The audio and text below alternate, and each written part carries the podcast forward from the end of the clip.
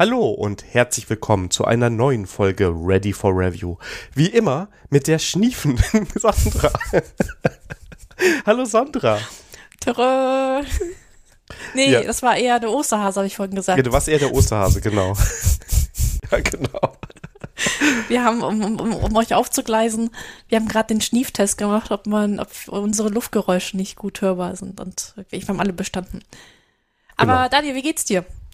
Gut, ich, ich komme quasi gerade aus so einer spannenden Woche äh, mit so einer nicht so tollen Infektion, mit dem verbotenen Buchstaben am Anfang. Die hatten wir gleich im ganzen Haus, aber auf dem Weg der Besserung. Noch nicht so 100 Prozent, aber für den Podcast reicht's. Wie geht's uns bei dir? Ähm, ich hatte entspannte Ostern, eine entspannte Woche. Ich habe bisschen, mal ein bisschen weniger gearbeitet, da war ein bisschen Zeit mehr für, für Podcast-Vorbereitung, was ich auch gut genutzt habe für das heutige Thema. Ich glaube, wir dürfen keine, keine Themen vorher anteasern in Folgen. Das hat mir echt Druck gemacht heute. Also sollten wir es immer machen. Wobei wir wissen noch gar nicht, was wir das nächste Mal machen. Das haben wir eben vergessen. Trotz fast einer Stunde, noch über einer Stunde Vorgespräch. Uiuiuiui. Ähm, ja, haben wir noch gar nicht das nächste Thema besprochen. Aber das, ja. Das können wir ja nach dem Podcast äh, besprechen. Und das Gute ist, sonst dann ist es hier nicht angeteasert, dann können wir beide Ausreden finden, warum wir es nicht machen können. Also wenn es dein Thema ist, kann ich es auch ganz stark bei Social Media oder reinsprechen einfach. Was sind die Aufnahme hinten dran? Übrigens, hier ist genau, Zukunft. genau. Te Teaser für, für nächste Folge. Ja, Genau. mal schauen wir mal. Wir, wir gucken einmal, was das nächste Thema sein, äh, sein wird. Genau. Ansonsten, das hier ist die Folge Nummer 46 und sie wird aufgenommen am 13. April. Frisch nach Ostern. Und gestern habt ihr in euren, ja gestern, ne, war das? Ja, gestern. Habt ihr die Folge 45 in euren Podcatchern auch vorgefunden. Genau, ja. Da gibt's ja auch gleich noch ein bisschen äh, Follow-ups. Da gab's ja, da gab's schon einige Reaktionen. Also einen Follow-up haben wir gar nicht aufgeschrieben. Es gab auf den Teaser schon Reaktionen, den haben wir jetzt ein bisschen verschoben. Also wir haben in der letzten Folge hier angefangen, mit Themen, die wir vorbereitet haben, zu arbeiten und wollten das ein bisschen mehr ähm, promoten und da kam der Wunsch, dass der Teaser näher am Thema ist und damit haben wir den Teaser jetzt quasi direkt vom Thema erstmal. Also zumindest haben wir das so interpretiert. Genau. Ja. Bevor wir jetzt gleich mitten in den Hausmitteilungen sind, würde ich sagen, kommen wir zu den Hausmitteilungen. Und das erste, was wir machen, ist nochmal darauf hinweisen, dass wir für die Enter.js einen Rabattcode haben, den ihr in unseren Shownotes findet. Genau. Und ist eine JavaScript-Konferenz in Darmstadt. Super nette Leute. Bis zum, habe ich hab hoffentlich eine gute Erinnerung, 5. Mai. Es ist noch Frühbucherrabatt. Darauf gilt auch ähm, Rabattcode. Das heißt, könnt ihr richtig viel Geld sparen. Also wenn ihr das sowieso vorhabt hinzufahren, nutzt unseren Ra- Rabattcode. Genau, ich glaube, waren 10%, nicht wahr? Die, Genau. also es ist sogar auch ein bisschen, worum es da geht. Und ja. Und die zweite Hausmitteilung ist, also, und das geht auch gleich in dem Family IT Support los. Es sieht ganz so aus, dass die mechanischen Tastaturen ähm, uns wieder gefunden haben. Und ohne ins Detail zu gehen, in den letzten Wochen sind Dinge passiert. Es wurden Nachrichten geschrieben, es wurden Angebote gemacht, die man besser nicht ablehnt. Und ähm, ich glaube, wir werden bald noch mal mehr über mechanische Tastaturen sprechen müssen. Ja, ich meine, heute mache ich ja den Anfang.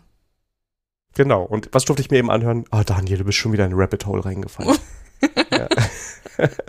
Ist in Ordnung. Also ich bin da auch wieder reingefallen, weil, ja, wir sagen einfach, wir fangen mal mit dem Family IT Support an. Und Genau. da ähm, gibt's nämlich eine Story. Nach sechs Monaten Einsatz ist die Robot Dog Tastatur meines Mannes kaputt gegangen. Ich hab's ihm gesagt, aber ich, was, was weiß, was weiß ich schon, ne?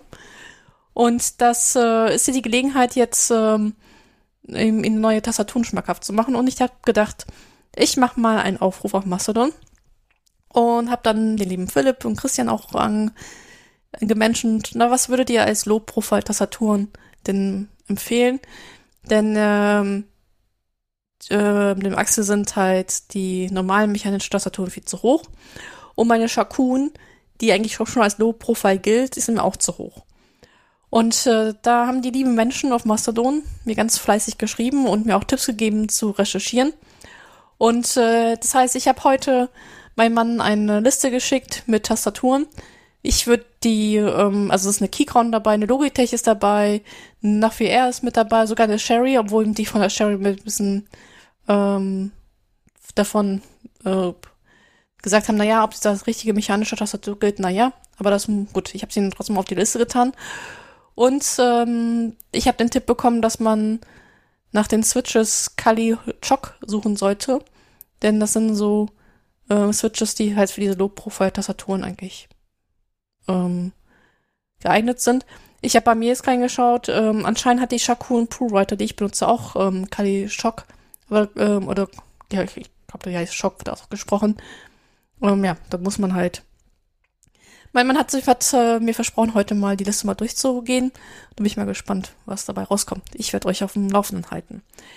Das und worum ich sage, Rabbit Hole auch wieder bei mir. Ich habe die Tastatur mir auch angeschaut und ich überlege mir auch einen wieder zu holen, weil als Reisetastatur. Und äh, ja, das ist so, wie gesagt, die mechanischen Tastaturen sind wieder zurück. Was haben wir damit eigentlich gestartet? Weißt du, das ist wirklich so, ähm, ja, ähm, diese Anzahl der Tastaturen nimmt ungesunde naja, also, Mengen an hier bei uns. Also die, die, Idee kam ja auf, ob ich nicht einfach mal so ein ähm, Set zum Löten, aber ich weiß nicht, ob ich da, äh, ob ich da einen Gefallen tue. Aber löten könnte er. Also er war schon ein bisschen, äh, letztes Jahr schon ein bisschen äh, in Sorge, dass ich seine Lötmaschine hier oder Lötstation in Beschlag nehme, wo ich mit, mit dem Thema mechanische Tastaturen gesagt, guck mal, es gibt Leute, die bauen ihre mechanische Tastaturen auch alleine. Und er so gleich so, sag bloß, du möchtest anfangen zu löten. Ja, dann sagst du, hier sind die Teile genau. In zwei Stunden komme ich wieder und dann will ich das aber hier sehen, ne? Ja, genau, genau. Ja, ich glaube, das muss ich dann selber machen. Aber so weit, äh, so weit bin ich noch nicht. Das, das ist, das ist, ich glaube, das ist ein Rabbit Hole, wo wir dachten, dass wir raus sind. Aber da, wir fallen weiter, ja. Ähm, ja. Liebe, liebe Grüße an diverse Hörer dieses Podcasts, die da nicht unschuldig sind. Ähm, ja, aber wir haben noch ein weiteres Follow-up vom Family IT Support. Genau, in der letzten Folge, also Folge 45, haben, haben wir so einen Bonus reinbekommen, Android Kaufberatung und dann haben wir auch gleich Feedback bekommen. Also das Thema war gewesen, dass der Daniel für seine Schwiegermutter ein neues Handy sucht und es sollte auf Android-Basis sein, weil die ja ein bisschen günstiger sind als die iPhones. Und die Anforderung war, ähm, bitte korrigiere mich, Daniel, wenn ich da falsch liege, ein bisschen mehr, also ein bisschen mehr als diese zwei Jahre Sicherheitsupdates, am liebsten fünf. Und es sollte um die 300 Euro kosten, ne? Genau, so in der Größenordnung. Genau. Ne? In der Folge davor habe ich Motorola angepriesen, weil die für 150 Euro, aber bei einem Budget von 300 Euro kann, kann man sich ja was anderes anschauen. Und dann bekamen wir auch ähm, Feedback ähm, von meinen lieben Nachbarn. Schöne Grüße. Der hat uns darauf hingewiesen, dass Samsung mittlerweile mit iPhone nachgezogen hat und es gibt bestimmte Modelle, wo auch diese fünf Jahre Sicherheitsupdates halt hingehen. Und das günstigste iPhone, was man kaufen kann, das ist wohl ein iPhone SE Modell 22. Also man muss wohl wirklich darauf achten, dass es Modell 22 ist. Ähm, den gibt es schon ab 400, 420 Euro. Ich glaube, das ist über, außerhalb deines, deines Budgets. Aber da würde man diese fünf Jahre Sicherheitsupdates reinfallen, wo du gesagt hast, naja, weiß nicht, iPhone, da müsste man ein älteres Modell halt geben vom Preis her. Und da bist du wahrscheinlich bei den Sicherheitsupdates raus. Genau. Er selber hat seinen Schwiegereltern ein Samsung Galaxy A33 5G und das ist zurzeit für ab 250 Euro zu erhalten. Ich habe da auch nochmal recherchiert, beziehungsweise unser lieber Hörer Matthias hat auch, auch darauf hingewiesen, dass das Google Pixel 6a für knapp 320 Euro zu geben. Also Daniel, ich würde mal sagen, die Community hat dir echt eine Auswahl gegeben. Ja, ne? richtig, richtig gut. Also ich will auch noch kurz was dazu sagen. Gerne. iPhone ist bei mir immer natürlich so ein bisschen in der Pole-Position. Ich glaube aber hier, dass es, ähm, lieber Apple-Gott, straft mich nicht, äh, zu teuer ist. Also dass es, dass es einfach nicht so richtig passt, weil, also für manche passt es vielleicht, hier glaube ich nicht. Ähm, da würde ich doch lieber bei Android bleiben. Und mein Favorit ist wirklich das Pixel 6a. Das finde ich vom Preis-Leistungs-Verhältnis super. Ich habe zwar jetzt auch gelesen, dass die Kamera eigentlich eine ziemlich alte ist, aber die softwareseitig halt da sehr viel rausholen und du dadurch halt wieder sehr gute Fotos bekommst. Und ich habe halt noch so ein bisschen Skepsis mit Samsung. Ja, die dürfen jetzt gerne mal ein, zwei, drei, vier Jahre beweisen, dass sie das ernst meinen, weil zumindest in meiner Bubble, ich weiß nicht, wie es bei dir ist, ist Samsung immer so ein Gerät, die Leute, die eins kaufen, haben ein Jahr Spaß damit und danach geht's bergab. Und es kann natürlich jetzt sein, dass das jetzt genau, dass ich denen jetzt Unrecht tue, weil sie das jetzt adressiert haben und das jetzt besser ist. Aber dann würde ich doch gerne nochmal so mir das erstmal so aus der Entfernung angucken, ob das wirklich so ist, bevor ich ähm, hier mir den nächsten Family IT Support Fall aufmache und nach einem Jahr mir anhören darf, dass ich ein doofes Handy äh, vermittelt habe. Ja, okay. Ähm, bei Google Pixel ist ja da auch der Vorteil, die versprechen auch fünf Jahre Sicherheitsupdates. Genau. Was ich bei dem Pixel 6a als leichtes Manko sehe, ist halt, dass man keine Speicherkarte einbauen kann, weil sie wollen hier ihre Google Cloud da verkaufen als ähm, Speichermedium. Aber das muss dann jeder selber entscheiden, ob das im der interne Speichern ausreicht oder nicht.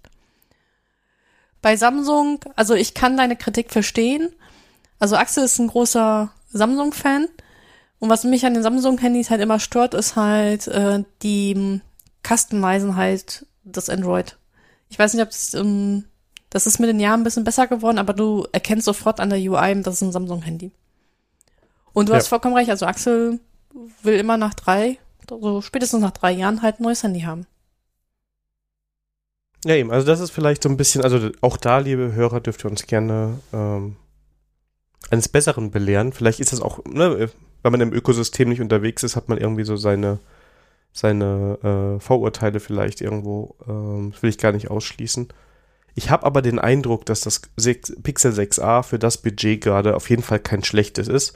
Speicherplatz müsste kein Problem sein, weil damit werden ein paar Fotos gemacht. Hm, also dann, dann passt das halt da.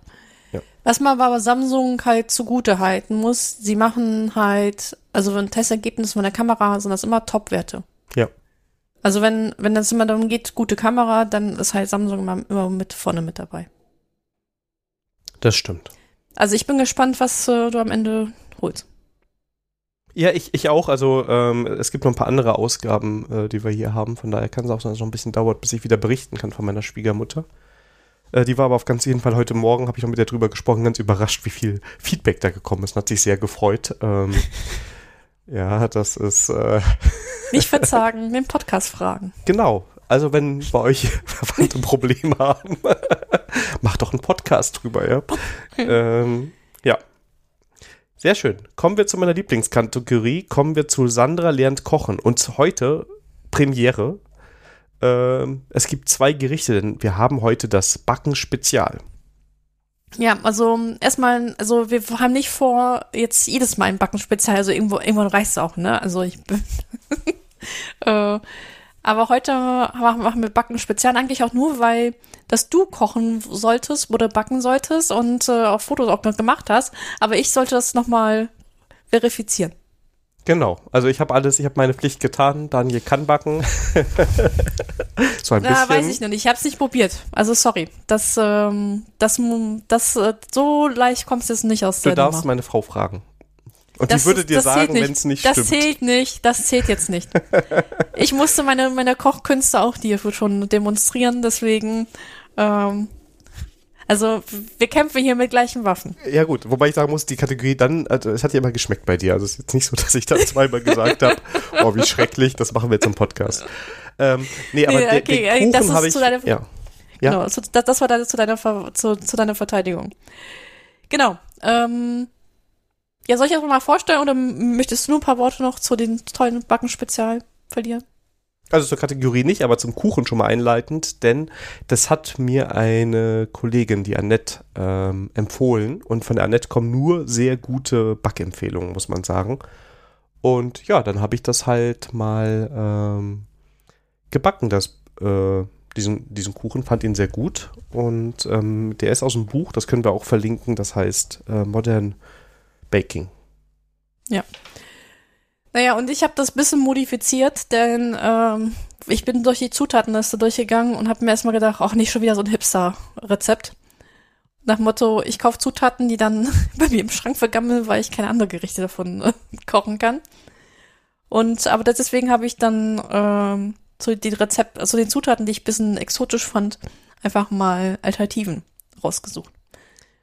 Genau, also wir haben auch Reismehl extra gekauft. Ähm, aber auch weil wir das so loswerden, wenn wir es da haben, dann wird da was halt mitgebacken. Äh, was vielleicht interessant ist, weil ich bin da auch drüber gestolpert und da bin ich auch abgewichen, da ist dieser spezielle Zucker, den du nur im Bioladen bekommst und der auch ein bisschen teurer ist, den kann man problemlos durch jeden anderen Zucker ersetzen.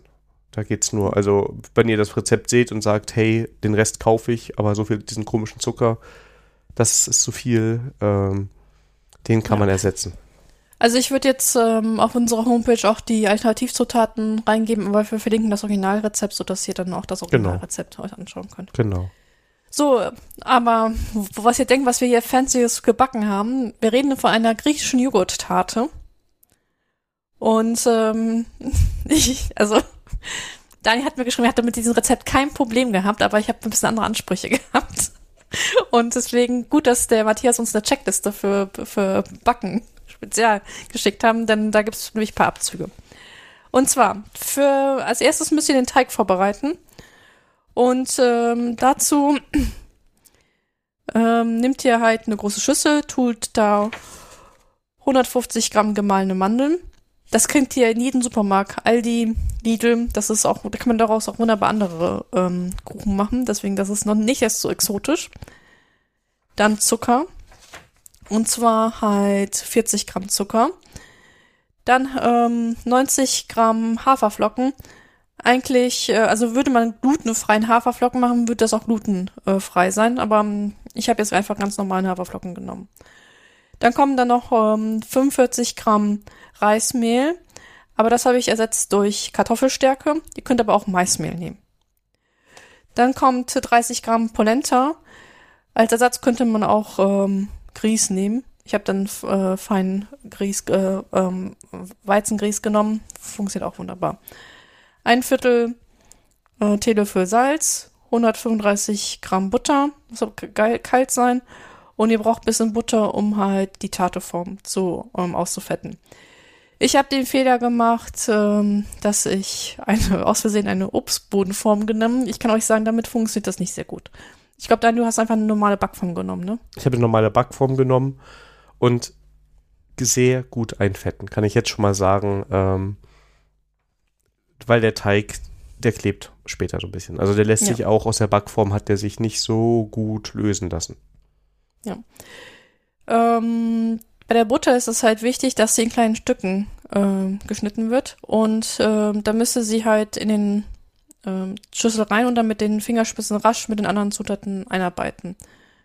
Ähm, genau, und dann nimmt ihr die Masse und äh, drückt die, mh, mm, die halt in die Form rein und dann kommt das nochmal 15 Minuten in den Kühlschrank, damit das halt ähm, auskühlt, damit es wieder fest wird. Sonst ist das so bisschen, so hat ein bisschen Mürbeteig-Feeling ähm, gehabt. Ich also mich hat sogar an Plätzchenteig geändert, muss ich sagen. Mm, das kann gut auch. Ja, gut, ich mache Plätzchen so wenig. Und ja. ich würde halt auch überlegen, also wir, wir, wir wollen den nochmal machen. Ähm, ich würde wahrscheinlich sogar dieses Mal mit Backpapier arbeiten. Weil das mit dem Teig echt nicht so gut geklappt ja. hat. Also Backpapier funktioniert halt in der Tateform nicht gut, ne? Das, das ja, genau, so, aber da bin ich flexibel. Ja, genau. ja.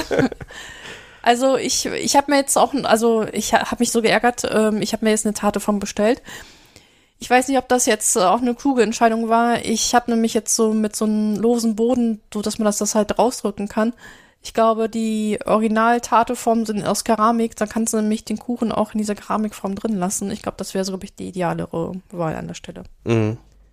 Aber Leute, jetzt braucht ihr auch nicht erstmal groß einkaufen zu gehen. Backform funktioniert auch wunderbar. So, in der Zwischenzeit, wo der Teig im Kühlschrank ist, äh, nehmt ihr eine andere große Schüssel. Da tut ihr drei Eier rein mit, äh, mit äh, 60 Gramm Muscovado-Zucker. Das ist dieser Biozucker. Ich habe dafür jetzt braunen Rohzucker, weil ich habe im Internet nachgelesen, was das ist und da haben sie gesagt, das wäre so eine Rohrzuckerart und da habe ich gesagt, okay, dann nimmst du braunen Rohzucker dazu. Das wird dann halt verquillt. Dann nehmt ihr Joghurt und zwar 500 Gramm griechischen Joghurt. Ähm, das, also da musste ich, da musste ich zum Edeka gehen. Also beim Lidl oder beim Aldi kriegt ihr nur Joghurt griechischer Art und das glaube ich habe ich eben nicht als richtig empfunden. Also ich bin dann zum Edeka gegangen, habe dann wirklich griechischen Joghurt geholt. Und dann äh, kommt dann noch äh, Vanilleextrakt raus. Ich habe ähm, also einen Teelöffel. Also ich habe da auch Vanilleextrakt genommen. Ob das jetzt der richtige war, weiß ich nicht. Aber das ist halt, das ist auch ein bisschen exotisch. Deswegen, ähm, ja, gut. Ich habe das Dann aus der, noch- aus der Tube geholt, das Zeug. Genau, Also, das aus, ja. genau das Tuba, das, das Zeug aus der Tuba. Ich habe auch gesehen, es gibt wohl auch noch ähm, von Dr. Edgar so ein Vanilleextrakt aus der Flasche, wo es ein bisschen flüssiger ist. Aber den habe ich nicht bekommen, deswegen habe ich das auch aus der Tube genommen. Dann kommt eine abgeriebene Schale von einer Bio-Zitrone. Und ich habe stattdessen habe ich aber diese abgeriebene Zitrone von Dr. Edgar Packung genommen. Und das ist, glaube ich, also das haben wir auch gemacht und das haben wir nachträglich als größten Fehler an dem Ganzen gesehen. Weil ähm, diese Schale aus von Dr. Oetker riecht zwar ganz gut, aber wir fanden den Geschmack am Ende nicht mehr so stark nach Zitrone. Und ähm, da würde ich doch die, Scha die Schale nächstes Mal selber abreiben, muss ich sagen. Okay. Und da kommt noch äh, zwei Esslöffel Zitronensaft und eine Prise Salz rein. Ja. Dann ähm, alles gut äh, durchmischen. Dann ähm, die Füllung auf den gekühlten Teigboden geben und dann in einem Backofen bei 180 Grad Umluft 30 Minuten lang backen. Aus dem Ofen nehmen, abkühlen lassen, noch vor dem Servieren ein paar äh, Stunden im Kühlschrank ablegen und dann so mit äh, Heidelbeeren und Himbeeren halt servieren. Also wir haben dann Heidelbeeren und Himbeeren draufgetan. Genau. Wir haben die So. Beeren weggelassen, hat trotzdem geschmeckt. Ja.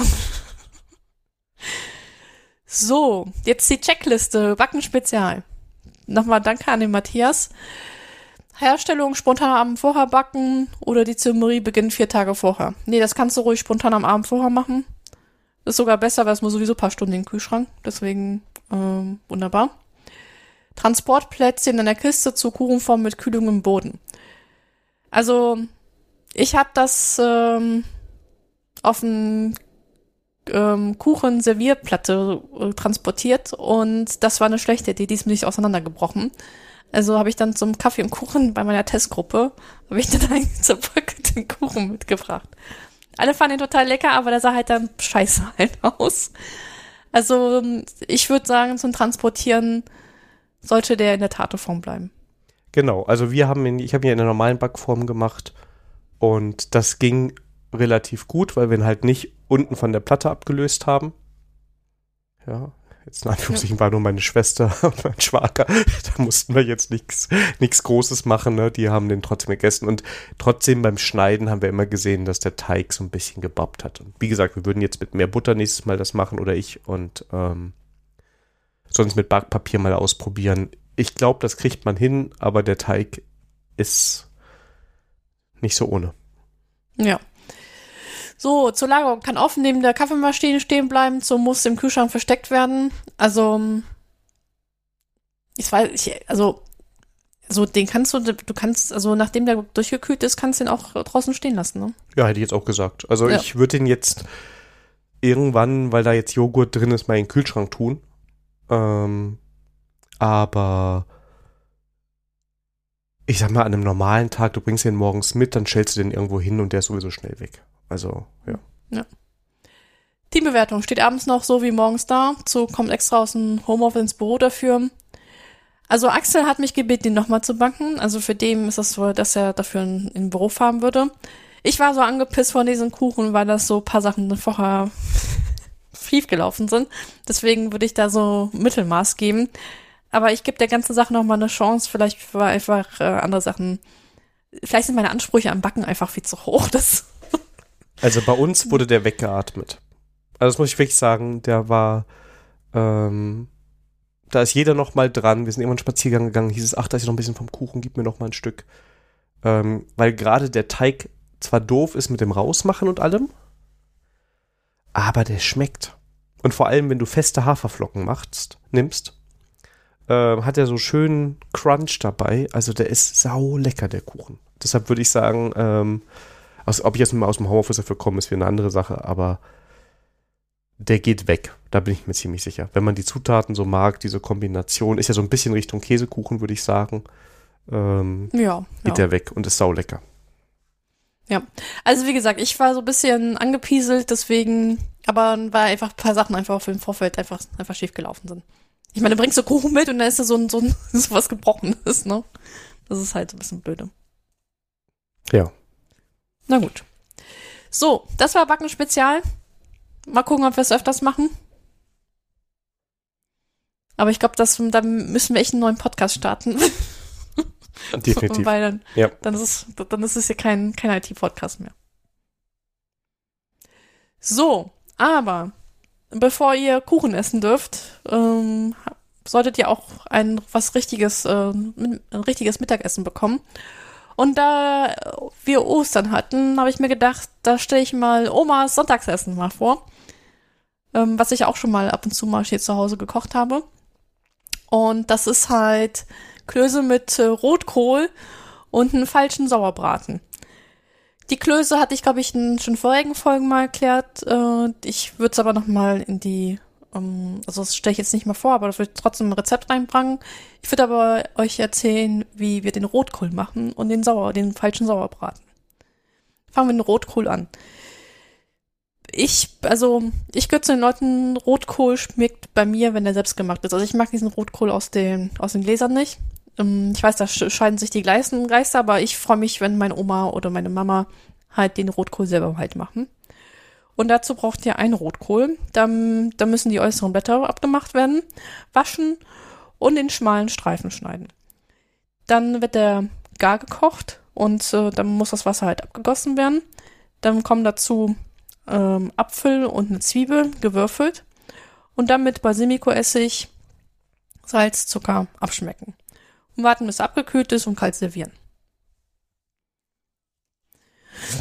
Dann, äh, der, also wir nennen das einen falschen Sauerbraten, weil ähm, das sieht aus wie ein Sauerbraten aus, aber der kann halt am selben Tag halt äh, zubereitet werden, deswegen mh, nennen wir das halt einen falschen Sauerbraten.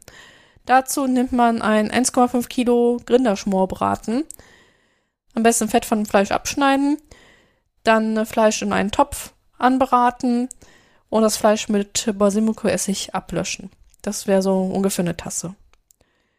Dann Piment und Lorbeere hinzugeben, Fleisch mit Salz, Pfeffer bestreuen, Zwiebelwürfel hinzugeben, dann Wasser, das sind ungefähr drei Tassen, äh, hinzu, ähm, hinzugeben und, äh, und wenn das Wasser verkocht ist, ein bisschen nachgeben. Das Fleisch ab und an wenden und wenn das halt dann fertig durchgegart ist, dann ähm, ähm, das Fleisch in dünne schneiden, äh, Scheiben schneiden. Die Soße, dann kann man durch den Sud durchsieben und mit Soßenwinde andicken, etwas Sahne hinzufügen und dann ähm, hat man auch eine Soße für die Klose. Tipp, wenn ähm, das Fleisch vielleicht am Tag vorher vorbereitet wird, dann am besten die, das Fleisch in der Soße halt wieder aufwärmen.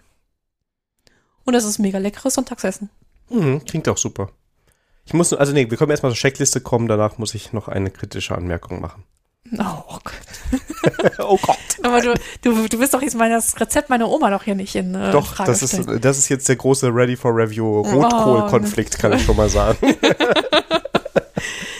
So, Checkliste. Mittagspause, Kochen essbar, definitiv nein. Ähm, das müsste man vorher vorbereiten. Aber alles lässt sich gut vorher vorbereiten. In der Büro essbar, definitiv. Man kann es auch wunderbar in die Mikrowelle tun. Skalierbarkeit zwischen nur ich und ein ganzes Team. Also wenn dein Team maximal sechs Leuten besteht, dann ist es kein Problem.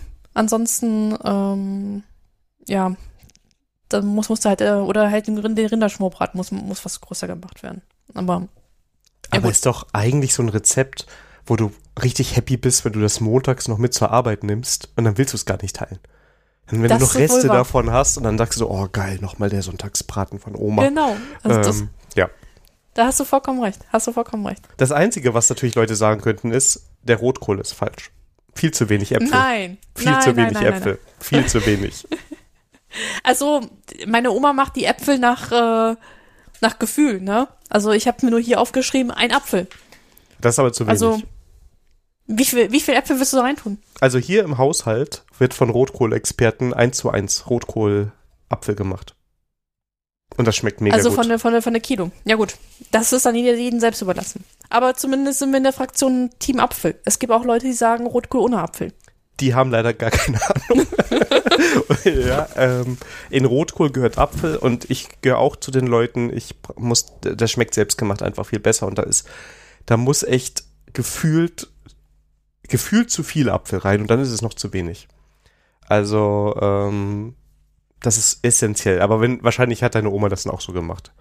Ja, da. Ja, keine, also, ja, also, die macht das nach Gefühl, weißt du? Und dann sage ich ihr immer, du musst mir sagen, was, was da reinkommt. Da sagt sie, ja, Sandra, es muss nach Gefühl machen. Ich so, ja, super. Also nach Gefühl kann ich nicht. Du musst die, die, den Rotkohl komplett mit Äpfeln bedecken. ja, und dann, ja. ja. Aber das ist schon, Nein. also Rotkohl, naja, so. viele Äpfel.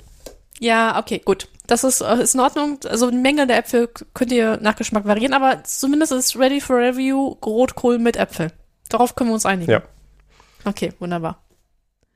Ja. Ja, also, wenn euch der Omas Sonntagsessen gefallen hat, gerne uns Feedback geben. Ich und Rezept dazu findet ihr wie immer auf unserer Homepage. Ganz genau. Ja, kommen wir weiter äh, zu den News des Monats und es startet mit einer traurigen Nachricht. Ja, denn ähm, Klaus Teuber ist gestorben. Die Frage ist jetzt, wer ist Klaus Teuber? Das weiß man. Oder? Ja. Also ich weiß das, du weißt das? Ich weiß es, ja. Ja, du weißt, ja, du weißt es auch. Ja, für die Zuhörer, die es nicht wissen, das ist der Autor vom Spiel Siedler von Katan. Genau. Gut, er hat noch andere Spiele gemacht, aber das ist, glaube ich, mit dem er berühmt geworden ist. Der hat mehrfach Spiel des Jahres gemacht. Also der war da relativ erfolgreich, ja. Ja.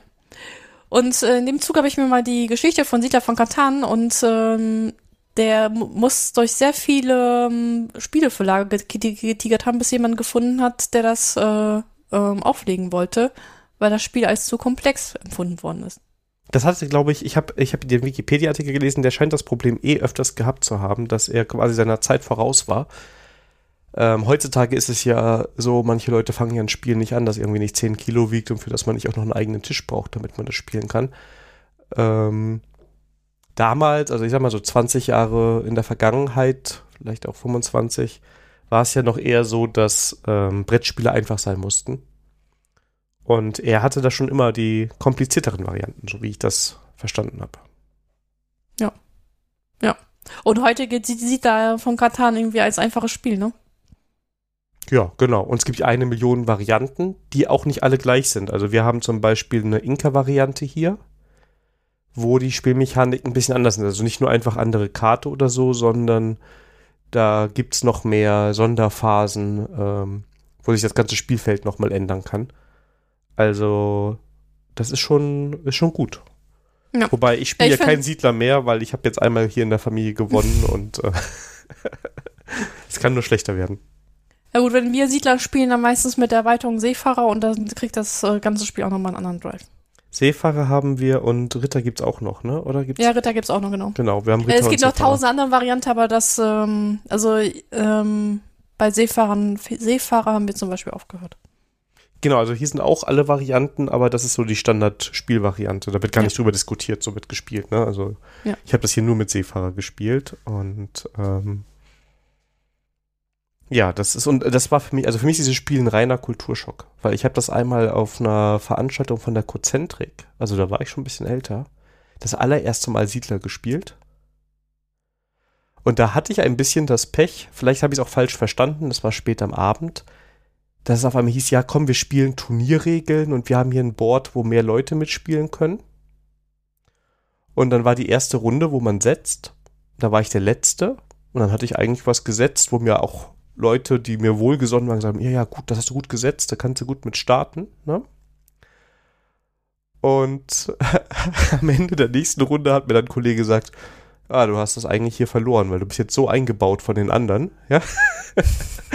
du kommst niemals an alle Rohstoffe. Und äh, das hat meine, meine Meinung von Siedler am Anfang so ein bisschen geprägt. Es war aber irgendwie komisch, es waren viel zu viele Leute an Bord. Ich weiß auch nicht, was da damals gemacht wurde.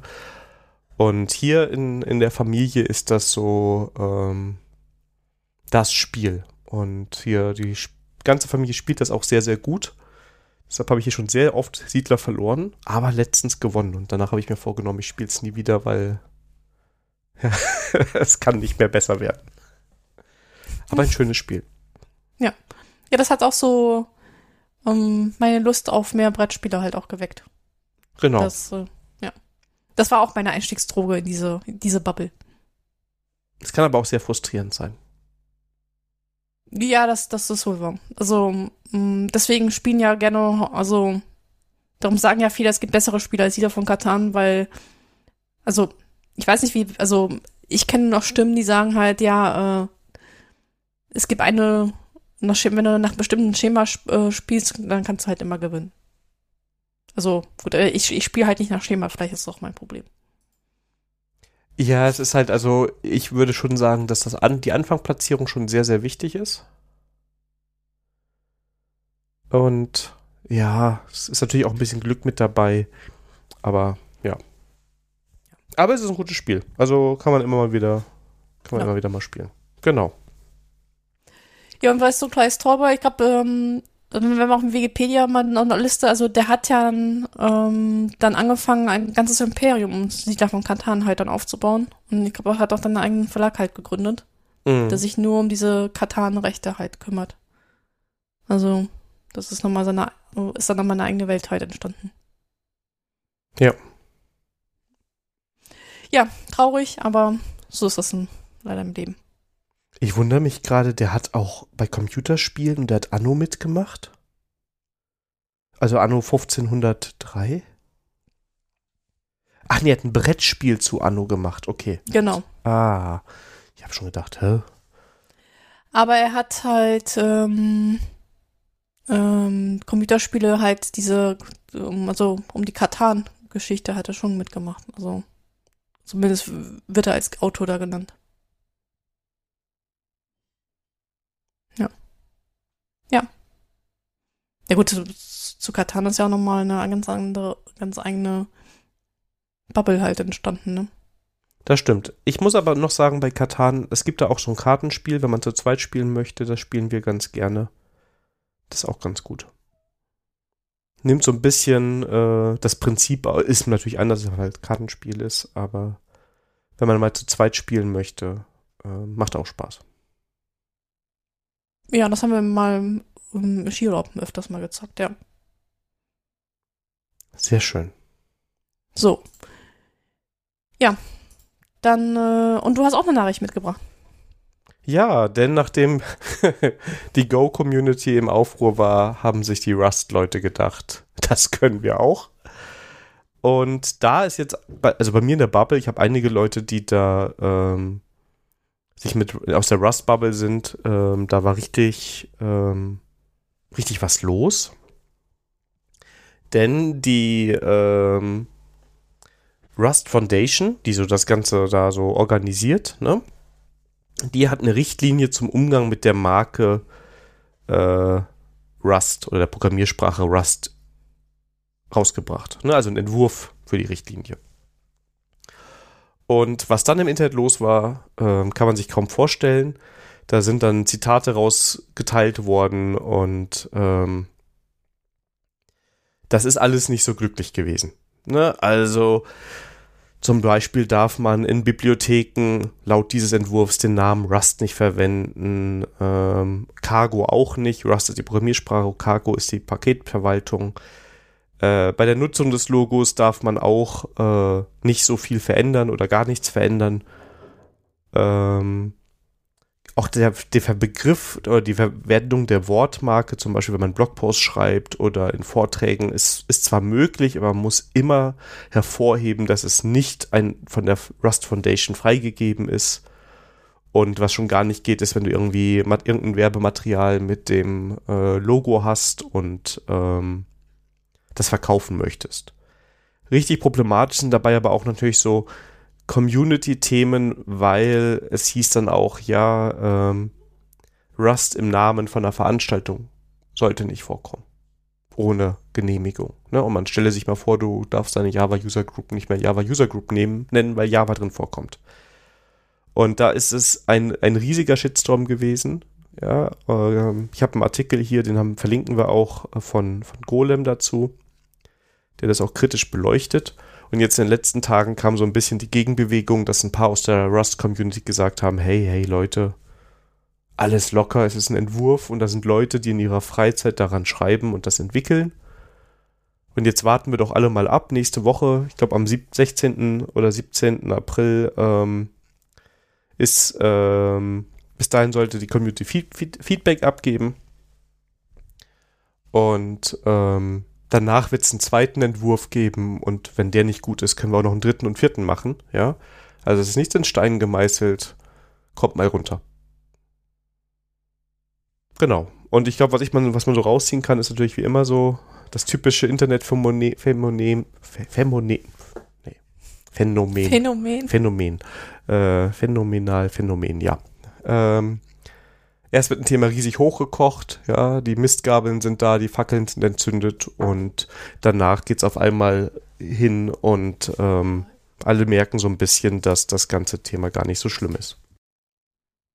Ja, keine Ahnung. Also, ja, aber schon komisch, dass sie schon als Entwurf das reinmachen. Das heißt, da haben die Leute, also die haben, also eine Motivation haben sie schon gehabt, das reinzuschreiben, ne? Aber das, aber das würde ja zumindest für die ganze Community-Arbeit irgendwie so einen Tod bedeuten, oder?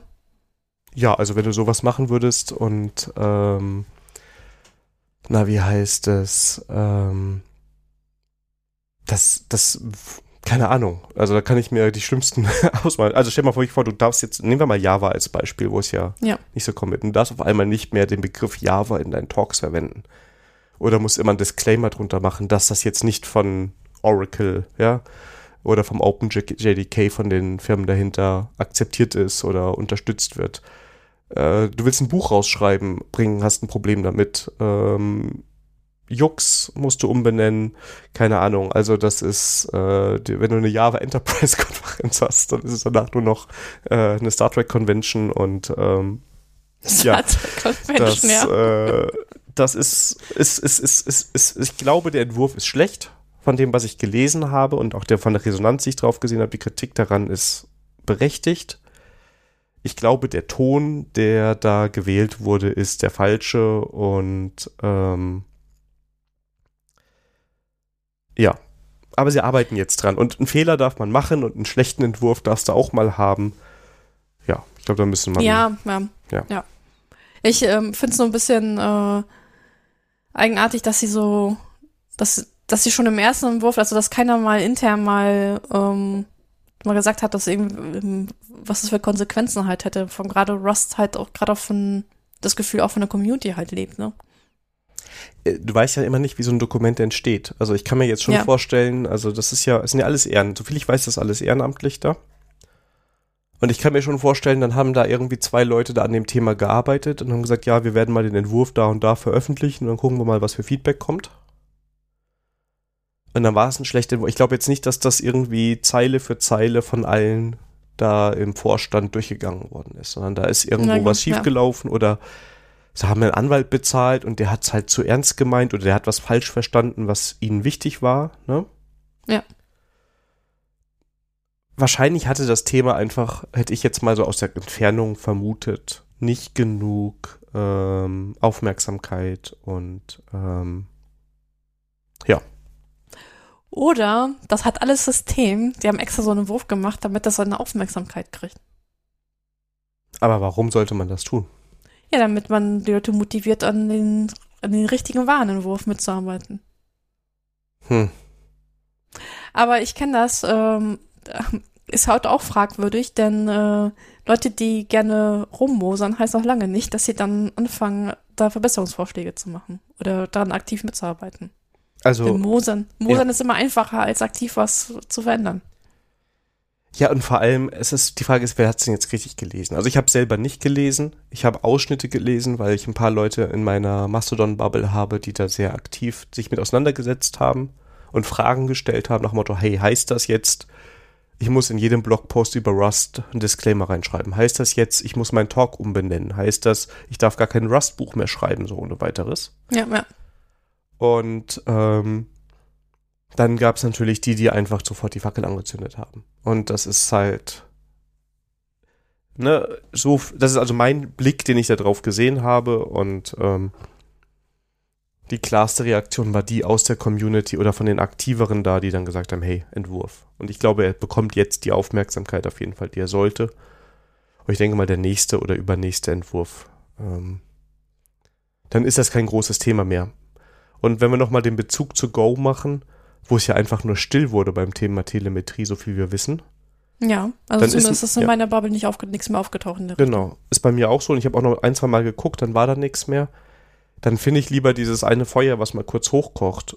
Und danach ähm, haben wir ähm, einen besseren Entwurf, besser für die Community. Die Community muss sich nur natürlich nur noch mal so ein bisschen finden und sagen, hey, nächstes Mal bleiben wir ein bisschen ruhiger. Solange es ein Entwurf ist, ist alles gut.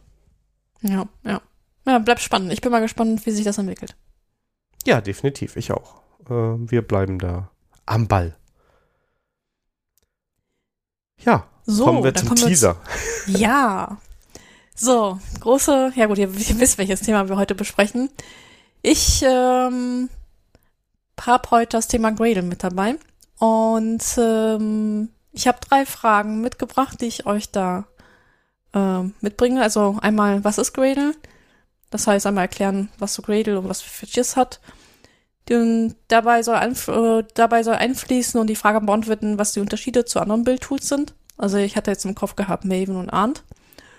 Und ähm, dann vielleicht Erfahrungsbericht, ähm, wie fühlt sich Gradle aus Sicht eines Maven Power Users aus an. Und ähm, Disclaimer an vornherein, also ich habe mir echt nochmal die Doku angeschaut und ein paar Tutorials durchgearbeitet. Wenn ich da jetzt irgendwas falsch erzähle, bitte mich nicht köpfen oder wenn Kritik an der Stelle, gerne dann äh, Feedback geben. Beziehungsweise Daniel, du hast ja ein Projekt jetzt auch Gradle. Vielleicht kannst du da auch mit einfließen lassen, wie es im Projekt aussieht, denn ich habe gerade kein Projekt, wo ich mit Gradle arbeiten. Meine Projekterfahrung mit Gradle ist mh, acht Jahre her und das waren scheiß Gradle-Projekte. ja, denn äh, ich hatte da den Auftrag bekommen, dass ich das auf Maven halt zurückkommentiere, weil das halt so ver verbastelt war. Das heißt, ich bin da ein bisschen vorbelastet, was das angeht. Aber ähm, ich habe mein Bestes getan. Ich versuche das so wertfrei wie möglich, beziehungsweise ähm, wo ich da Unterschiede erkennen habe ähm, oder wo ich da meine Schwierigkeiten hatte aus meiner Maven-Brille ähm, vom Verständnis her, dann lasse ich das durchblicken. Ich habe mir auch als, ähm, als Beispielprojekt auch ein Spring Boot-Projekt gemacht. Leider ähm, nach äh, drei, vier Stunden ähm, Arbeit äh, habe ich das auch irgendwie gestoppt, denn da kam mir so das vielleicht vorab halt, ähm, dass mir das Dependency Management vielleicht um die Ohren geflogen sind und das ist halt auch einer große der Unterschiede. Daniel, ich glaube, die drei Fragen würdest du auf Anhieb verantworten können, oder? Das ist immer die Frage. Also ich habe gedacht, oh, was ist denn Gradle jetzt genau? Ich würde mir was zusammenstottern. ja, äh, weil ich jetzt Okay. einfach, ich habe, ich, ich, ich setze mir mal hin, ist ein, ist ein Bildtool, ne, für JVM. Und ähm, ja, ist halt im Gegensatz, ist schon Convention over Configuration, so viel ich weiß. Ja. aber hat sehr viele Möglichkeiten der Anpassungen, hat diese äh, Plugin-Mechanismen und diese äh, Erweiterungsmechanismen, ne, dass du so eine Bildkonfiguration dann wieder woanders weiterverwenden kannst und dir eigene Plugins schreiben kannst, die du verwenden kannst. Und mein naiver Eindruck von, von, von Gradle ist immer gewesen, es bekommt berechtigterweise viel Kritik, weil Leute da ähm, sehr komische Custom-Builds bauen.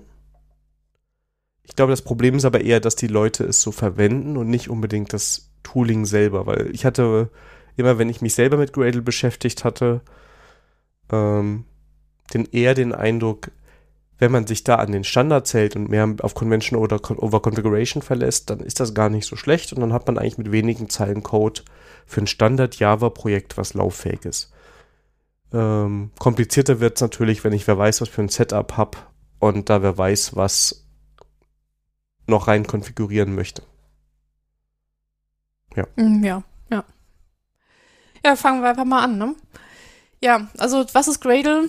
Ja, das ist ein Bildtool, wie du es gerecht f- auf äh, JVM-Basis. Ähm, die machen aber der Werbung damit, dass du ja auch andere Ökosysteme also ähm, damit bedienen könntest. Das ist die große Frage, ob du es halt machen willst. Ist so mit Maven kannst du es theoretisch halt auch, aber ich weiß halt auch von Maven, dass es halt auch nicht gut funktioniert. Also, ähm, ich meine, du wirst auch nicht, nicht, nicht auf die Idee kommen, JavaScript-Projekt mit Gradle oder mit Maven zu bauen, sondern nimmst du halt ein Bildtool aus deinem Ökosystem, ne? Wer würde jemals mit Javas, mit Maven JavaScript bauen? Da kommt doch keiner auf die Idee. Das habe ich schon nirgendwo gesehen. Wenn du wüsstest. ja, ich, ich weiß. Ich weiß. Und sie machen es alle falsch, sage ich direkt mal. Ja, alles gut. Das ist ja nochmal ein anderes Thema. Ja, ähm, die herausgestellten Features von Gradle ähm, sind halt, dass man schnellere Builds haben soll, durch, ähm, dass sie halt ähm, dem, dem Mantra halt folgen, Increment Builds. Das heißt, sie äh, haben viel, viel Know-how oder viel Konzeptarbeit reingesteckt, wie ich so ein ähm, Increment Builds reinkriege. Das heißt, wenn ich Sachen nicht mehr, ähm, das soll mal kompiliert ist, dass ich nicht nochmal kompilieren muss und dann bestimmte Steps halt überspringen kann. Und äh, da ist halt viel Know-how halt reingeflossen. Dann haben sie das Konzept von Sharing Build Cache. Auch über, ähm, über Maschinen, also Entwicklermaschinen hinaus. Das, das heißt, dass du ähm, die Bild-Outputs von deinen Kollegen halt mitverwenden kannst, weil du so ein Sharing Build Cache äh, benutzen kannst. Und ähm, das dritte, äh, was dazu führt, ist halt, dass sie halt ein Grail deemen. Das heißt, das ist immer ein Deemen-Prozess im Hintergrund, der deine Bild zu überwachen, damit halt hilft, ähm, so diese Hot, äh, also dass die, dass der Memory halt immer schon vorab gefüllt ist und dann nicht mal immer initial einmal gefüllt werden muss. Ähm, das ist so die drei Schwerpunkte an der ganzen, ganzen Geschichte. Ähm, ja, die folgen halt Convention over the Configuration, das hast du vollkommen recht. Ähm, aber in den Tutorials, also zumindest in das eine Tutorial, was ich mir angeschaut habe, verlinke ich auch in den Show Notes, davon spüre ich halt wenig, weil man immer gleich da, also der, derjenige ist ja schnell äh, dabei, wie du da halt alles so schön selber konfigurieren kannst, ja. Also, ja, du könntest Convention over Configuration führen und, aber ich, ich kann auch nachvollziehen, warum die Leute sich dran wenig halten, weil auch suggeriert wird, dass du mit Gradle so super äh, intuitiv ähm, dir dein Bild halt so selber strecken kannst, wie du es gerade brauchst.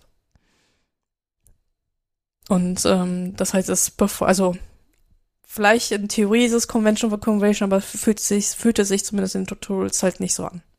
Das kann ich auch unterschreiben. Also jedes Tutorial, was ich mir von Gradle angeguckt habe, fängt quasi mit dem vierten Satz an, irgendwas zu konfigurieren, wo ich mir erst denke, ja gut, aber warum denn nicht den Default nehmen? Also muss ich jetzt hier überall das konfigurieren? Und wenn ja, warum ist dann das Bessere nicht gleich Convention? Das ist wirklich äh, sehr merkwürdig. Vielleicht ist es aber auch ein Problem von der Dokumentation oder der Kommunikation. Mm, ja gut, ähm, aber also ich habe auch mit ähm, auch äh, die die offizielle Dokumentation angeschaut und bevor die ganzen Plugins ähm, eingeführt, und da komme ich auch gleich nachher dazu, wird erstmal gezeigt, wie toll man halt seine seine Builds halt selber verskripten kann, ja. Also die, auch die Dokumentation äh, ähm, befeuert halt das, das selber machen. Ähm, und äh, ja, also da hätte ich mir das bisschen halt äh, das andere. Aber gut, wenn ihr ein neues Gradle-Projekt halt äh, aufsetzt, das könnt ihr mit dem Command-Line-Tool machen, also mit Gradle Init. Und dann wird halt hier euch eine ähm, Settings ähm, definiert, man hat die Auswahl, ob man Kotlin oder Groovy nehmen möchte. Ich habe mich jetzt für Kotlin entschieden, denn auch mit der neuen Version, die heute, glaube ich, rausgekommen ist, ist auch Kotlin DSL halt auch die Standard. Und das ist halt auch so der Unterschied zu den anderen Build-Tools. Ihr habt hier wirklich Code zur Verfügung. Das heißt, ihr schreibt Kotlin-Code oder Groovy-Code und das vereinfacht halt auch das Customizing an der Stelle. Das heißt, alles, was, äh, was, ähm, was ihr auch als Konfiguration macht, das ist halt eigentlich eine eine DSL, die halt auf Kotlin-Basis ist. Und das heißt, ihr könntet da auch einen ganz normalen Kotlin-Code oder Groovy-Code halt reinpacken. Das heißt, ich, für mich für, fühlt sich das so an, dass es so ein Twitter aus Arndt und Maven an der Stelle. Also Maven, weil man versucht, diese Convention, auch wenn das jetzt nicht so suggeriert wird von der Doku und von den Tutorials, mit der Flexibilität eines Arndt-Skripts. Nur, dass ihr nicht hier im XML, sondern halt eine vernünftige Programmiersprache oder was heißt vernünftig, also eine richtige Programmiersprache halt zur Verfügung habt. So, wenn ihr dann das Projekt initialisiert habt, dann wird ihr mit zwei Dateien halt konf äh, ähm, konfrontiert. Einmal eine sogenannte Setting-File und ein Build-File. Und ähm, die Setting-File wäre etwas Einmaliges im, Pro, im gesamten Projekt. Bildfile würde jetzt, zum Beispiel, wenn ihr ein Multi-Modul-Projekt habt, würde in jedem Modul vorkommen. Ähm, und aber die Setting-File halt nur einmal nur im Root. Ähm, und jetzt ist die Frage halt, was in diesen Setting-File und Bildfile reinkommt. Ähm, das war für mich jetzt bisschen auch ein bisschen ähm, verwirrend. Also wenn ihr jetzt aus der Maven-Welt kommt, ähm, kann man so sagen, die Setting-File ist das, was ihr so als Root-Pom habt in, de, in eurem Projekt. Weil ihr dann die Sachen halt reingibt wie ähm, ich definiere mein Plugin-Management. Das heißt, ich definiere, wo Gradle halt seine Plugins halt findet. Das ist so wie das Plugin-Management, was man aus dem Maven halt kennt. Dann ähm, muss ich ein sogenanntes Dependency Resolution Management definieren, damit das ähm, Tool weiß, wo er die Dependencies aus welchen Repos das runterladen kann. Standardmäßig in Maven Central. Da kommen halt Projektmetadaten rein, wie ähm, Version, Name, welcher Group-ID, dann welche Module zum Bild dazugehören. Also ähm, wenn ich ein Multimodul-Projekt äh, äh, habe, dann äh, möchte ich ja, dass ich an meinem Root bin und das Gradle mir alle meine Submodule mitbaut. Und ähm, das, äh, ja, das Flexible an dieser Settings-File ist, weil das halt Kotlin bzw. Äh, Govi DSL ist, das kann ich selber als ein eigenes Plugin halt auslagern. Das heißt, wenn ich äh, Projekte habe in meinem Unternehmen, die immer wieder dieselben Plugin-Management-Definitionen haben oder Dependency-Management-Definitionen haben, die könnte ich dann in einem Plugin halt auslagern. Das ist dann halt auch ein Kotlin-Projekt, was ich dann auch in meinen ähm, Repos ablegen kann. Und dann kann ich dann die Settings-Config daraus entsprechend halt importieren in, meines, in, mein, in meinen jeweiligen Projekten. So, das heißt, ähm, was ich jetzt so aus der Maven-Welt kenne, alles in meiner POM reinzupacken, würde ich hier das halt aufteilen äh, zwischen Setting und Bild, Bildfile. So, dann, ähm, dann eine Bildfile ist das, wo ich dann halt ähm, die Logik für mein Bild halt definiere. Und da wird halt in ähm, Gradle von sogenannten Tasks gesprochen. Das ist halt, und, also das heißt, der Task ist halt so ein Step, der halt, ähm, also ein der sich aus drei Teilen besteht, Input, Action, Output. Das heißt, ich bekomme als Input halt Daten rein, dann führe ich eine, eine Aktion damit aus, mache halt Sachen und gebe halt einen Output an, dass vielleicht andere Tasks darauf halt, ähm, halt, halt darauf aufbauen können.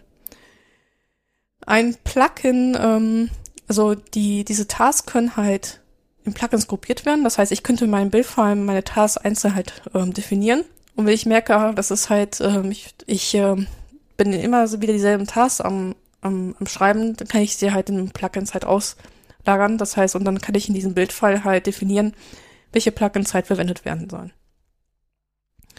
Der zweite Punkt, was ich hier in diesem Bildfile definiere, sind Dependencies. Da ist das Dependency Management halt was ausgefeilter, als ähm, ich das jetzt bei Maven kenne. Das ist halt ein ganz anderes ähm, Feld, das würde ich halt später dazu kommen. Und ähm, dann kann ich noch andere Konfigurationsartefakte, also wenn ich Plugins ähm, ähm, definiert habe, die ich da benutzen möchte, die konfigurieren möchte, da würde ich jetzt hier auch reintun. Und auch hier gilt, ich kann alles, was in diesen Bildfiles, ich definiere, auch wieder als eigenes Plugin halt auslagern. Und so dass also ich dann auch wieder maximal flexibel bin, was, was das halt angeht. Der große Unterschied zum Beispiel zu Maven ist, ist also der Build-Lifecycle. Also wenn ihr den Maven-Lifecycle habt, der besteht ja aus gefühlt 100 äh, Phasen. Und hier habe ich eigentlich nur drei Phasen. Einmal, dass ich in, in, in eine Initialisierungsphase habe, eine Konfigurationsphase und eine Ausführungsphase. Und was passiert in diesen drei Phasen? In der Initialisierungsphase wird so ein, ein Graph aufgebaut, ähm, wo berechnet wird, welche Tasks äh, in welchen Reihenfolge äh, ausgeführt werden. Das heißt, ich habe einen direkten azyklischen Graphen, der aufgebaut wird. Und da sieht man halt auch, dass es dann halt das Task gibt, die ähm, vielleicht äh, parallel zueinander ausgeführt werden, weil die zum Beispiel von einem Knoten drunter halt äh, gebraucht werden, wo der Knote überhalten der nächste Task ist. Und da merkt man halt auch diese, ähm, diese Logik mit diesem Input, Action, Output von einem Task. Denn wenn ich anfange, ein Task, den Output produziert, das kann wieder als Input eines anderen Tasks halt gelten. Dann wird der ganze Graph halt konfiguriert und dann arbeitet Gradle halt diesen, diesen Graphen halt ab. Also das ist schon eine andere ähm, also da merkt man auch die Flexibilität an Gradle gegenüber Maven. Bei Maven hast, ähm, Maven läuft ja historisch seine, seine Phasen halt ab. Und hier ist das halt ein komplett anders gedreht. Hier habe ich ja eigentlich keine Phasen in dem Sinne, im Maven-Sinne, sondern ich habe ähm, immer wieder individuell halt Tasks Graphen, die ich dann durchlaufen muss. So, dann ähm, was Besonderes halt ist, ich glaube, das kommt auch die Idee mit diesem, was, was alle denken, das ist halt Convention. Wenn ich eine Java-App halt bauen möchte, dann äh, gibt es von Gradle schon spezielle Java-Plugins, die für spezielle oder für Use Cases halt optimiert sind. Das heißt, den meisten nutzt man ähm, ähm, das Java Library Plugin, der dafür ist, um einfach andere Jars zu bauen, die von anderen Apps halt konsumiert werden. Ich habe die Möglichkeit, so ein, das Application-Plugin zu nutzen. Der baut mir halt eine Command-Line-Apps oder Desktop-Apps und dann werden halt fertige Tasks mit angeboten, die Archive bereitstellen, Shell-Skripte bereitstellen oder äh, mir helfen, meine Applikation aus dem Bild heraus, also wie ich das bei Spring Boot Run halt kenne. Ich kann halt ein War-Plugin benutzen, der mir eine War-File erstellt oder ein, ähm, ein IR-Plugin, der mir eine IR-File, also das ist so ähnlich, wie ich das halt ähm, vom Maven her kenne, nur hier definiere ich das an einer Stelle und dann habe ich äh, individuelle Tasks an der Stelle, die ich dann halt ausführen kann und konfigurieren kann.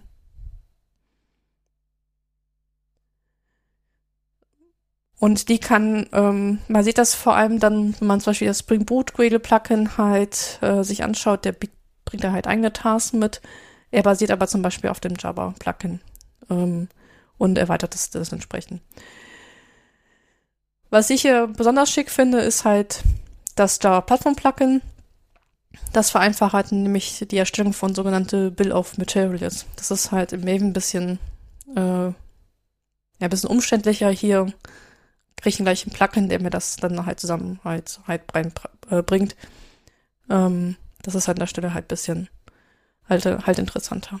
Ist es nicht eigentlich sowieso bei Gradle öfters, dass du mit relativ vielen Plugins da arbeitest, also dass du schnell dazu kommst, ach, jetzt brauche ich noch hier ein Plugin für, ich glaube, für Spring Boot gab es auch noch mal irgendwas. Das jetzt aber gerade äh, Genau, also Spring Boot hat noch ein eigenes Plugin, aber ich weiß jetzt, ähm, ich weiß nicht, ob wir da jetzt dem ähm, Gradle da jetzt Unrecht tun. Ich meine, du hast ja, wenn du ein Maven-Projekt anschaust, da bist du die ganzen Plugins wie Compiler und Showfire Plugin, das fürs Testen das auch mal reinpacken, weil du die auch äh, von der Version her pinnen möchtest, ne? Mhm. Also da weiß ich nicht, ob wir da jetzt ähm, ähm, Gradle da, um, um, da Unrecht tun. Also in meinem Beispielprojekt habe ich jetzt nur das Spring Boot Gradle Plugin reingetan. Aber der, der, ähm, der und da sind wir auch so diese Besonderheit zwischen Maven und, und Gradle. Diese Plugins, ähm, das ist nicht so, dass sie nur Tasks zusammenführen, sondern auch Dependencies, ja. Das heißt, dieses äh, Spring Boot Gradle Plugin ist auch dazu da, um mir halt die Dependency, die Bomb halt aus äh, für Spring Boot mit reinzubringen, ja. Und das ist halt, hätte ich ja bei, bei Maven ja getrennt. Entweder mache ich das über die Parent-POM oder ich mache das halt wirklich über das äh, Dependency Management, dass ich mir dann die Bill of Material reintue. Und das Spring Boot Maven Plugin ist wirklich nur dazu da, um mein Bild halt zu, zu konfigurieren. Und hier habe ich, also, so wie ich das hier so verstanden habe, äh, macht das Plugin ja zweierlei Sachen. Einmal ähm, beziehungsweise mehrere Sachen. Es konfiguriert das, ähm, das, Java, das, das ursprüngliche Java-Plugin anders. Es führt mir hier neue Dependencies halt ein und auch neue Tasks. Also dann ist dieses, also Plugin ist halt, ja, das ist halt eine neue Gruppierung, die halt für, also das ist halt sehr Use Case ähm, zentriert und ähm, und ja, also ja, ich würde sagen, diese Plugins-Mechanismus von Gradle ist halt mehr Use Cases spezialisiert, was du halt für deinen Use Case halt brauchst. Und genau, weil die Plugins halt alles Mögliche reingeben. Ne? Also jetzt, oh, jetzt bin ich ein bisschen auf dünnem Eis, äh, bitte verzeihen. Wenn du ein Plugin bei Maven reinziehst, dann erweitert es einen ganz speziellen Teil. Ich möchte irgendwie was für meine Tests, ein Surefire Report oder sowas haben. Ist, glaube ich, ein Pl genau. Surefire Plugin. Ne? Hänge ich rein, bisschen Konfiguration drin, dann macht das nur das. Bei Gradle habe ich Plugins so verstanden, ich sag mal, wenn du jetzt das ja Spring Boot Plugin reinsetzt, das ich natürlich jetzt am besten, am schlechtesten kenne, ähm, sind die Tasks direkt dabei, sind Dependencies drin. Also es ist quasi so, als wäre schon ein, fertig konfiguriertes Gradle dabei. Oder alles, was ich für Gradle brauche, ist schon konfiguriert irgendwie. Und das muss ich quasi mit meiner Konfiguration dann wieder verheiraten, wo ich ja vielleicht nochmal ganz andere Sonderfälle habe. Ja, genau, so, so, so will ich das halt auch verste äh, verstehen. Und das dann merkst du halt, warum die Leute anfangen, ihre Bildzeit dann zu verskripten. Was natürlich dann, ähm, weil du dann eine richtige Programmiersprache hast, auch dann relativ einfach ist, ne? Also, ja. Ja. Ähm, ja. Und das fängt halt schon an, wenn du zum Beispiel ähm, Testing, äh, also ich, ich gucke mal, wie, wie Test ausführen immer funktioniert und dann mh, mm, da musst du halt den, das Testing, die Task halt äh, halt aktiv ähm, aktivieren, indem du halt einen Test-Task halt rein injectest und dem halt sagst, nutze bitte die JUnit-Plattform. Das heißt, das ist, ich hätte jetzt gedacht, dass das Java-Plugin das mit drin hat, aber wenn man nicht weiß, welche Plattform benutzen hat, muss man das entsprechend selber konfigurieren. Das heißt, du bringst eine Dependency rein für die JUnit 5, sagst, dass sie die JUnit-Plattform benutzen soll und ja, kannst du noch ähm, Logging halt anpassen und fertig. Aber da hast du schon auf jeden Fall deine erste Tasse Build-Skript drin. Außer du lagerst das wieder in einen eigenen Plugin halt aus. Mhm. Ja. Ja. Und deshalb fangen die Leute auch an, wieder an selber Plugin zu schreiben, weil dann können sie das teilweise rauslagern und dann wird das Bildfile nicht so dick. Ja.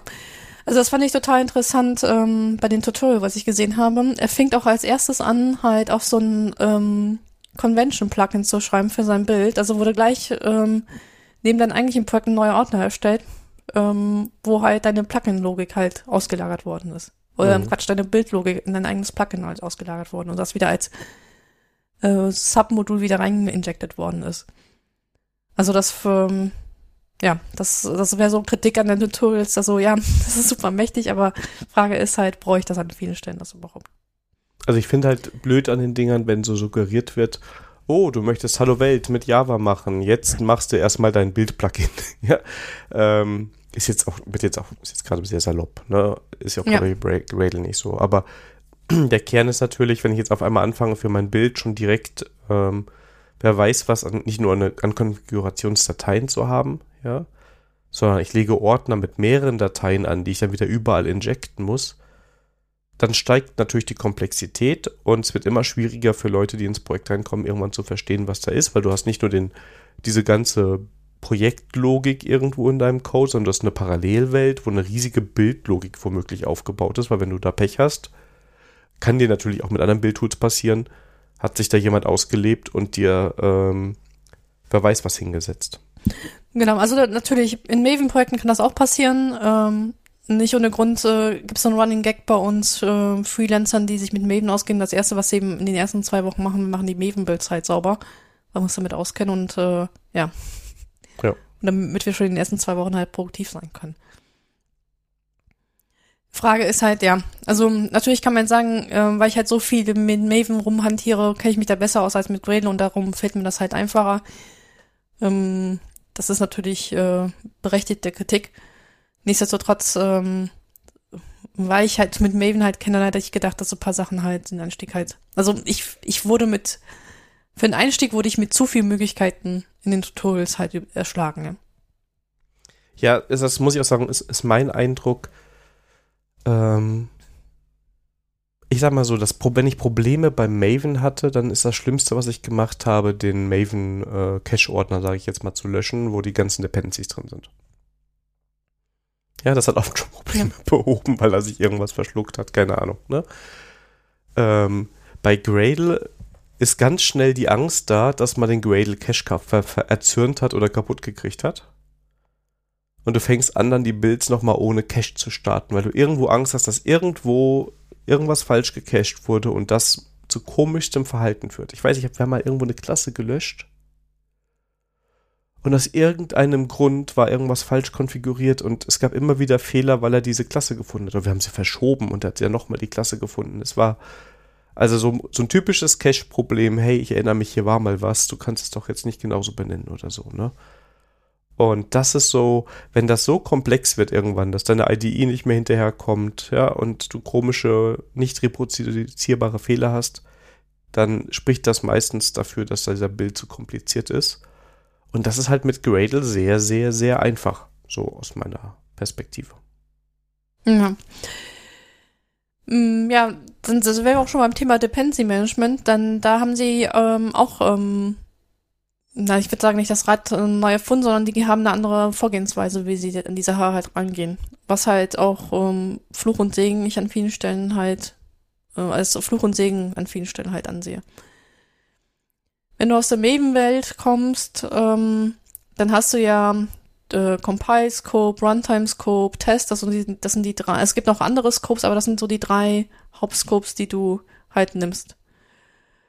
Ähm, äh, und dann ähm, Grail geht halt hin und sagt, okay, ähm, wir definieren die Dependencies in drei Bereichen, API Implementation und Test Implementation, was auch in der Doku steht. Wenn du aber ein bisschen tiefer reinbohrst, dann habe ich zumindest noch ein, noch eine Definition gefunden, Runtime Only. Ähm, das hat, ähm, das hat natürlich dann wieder, also ich kann das nachvollziehen, weil wenn du zum Beispiel Libraries baust, dann willst du vielleicht die ähm, nur die API nach außen geben, nicht die Implementation. Das äh, nimmt dir dann den Grail halt ab. Im Maven müsstest du da ein bisschen andere Klimmzüge halt an der Stelle halt machen. Was dann bei den größeren Projekten halt ich total wichtig finde, ist Verwaltung von Dependencies Version. Das machst du halt im Maven mit Dependency Management ähm, kombiniert mit Bill of Materials. Und hier fängt schon an, dass ich zum Beispiel bei Gradle ähm, mehr als, also drei bis vier Möglichkeiten habe, wie ich das halt äh, kombinieren kann. Ich kann halt mein Dependency Constraint in, in eigenem Bild, in meinem Bildprojekt äh, setzen. Ich kann dann ein eigenes Plattformprojekt bauen, wo diese Dependency Constraint gesetzt werden, so dass ich dann halt wieder ein Plugin habe, der Plattformcharakter hat, wo ich das zentral steuern kann. Das wird dann halt als Bomben halt gesehen und ähm, dann inkludiert. Dann haben sie eine neue Möglichkeit eingeführt über so sogenannte Versionskataloge. Dann kannst du die Version halt in Toml-Format.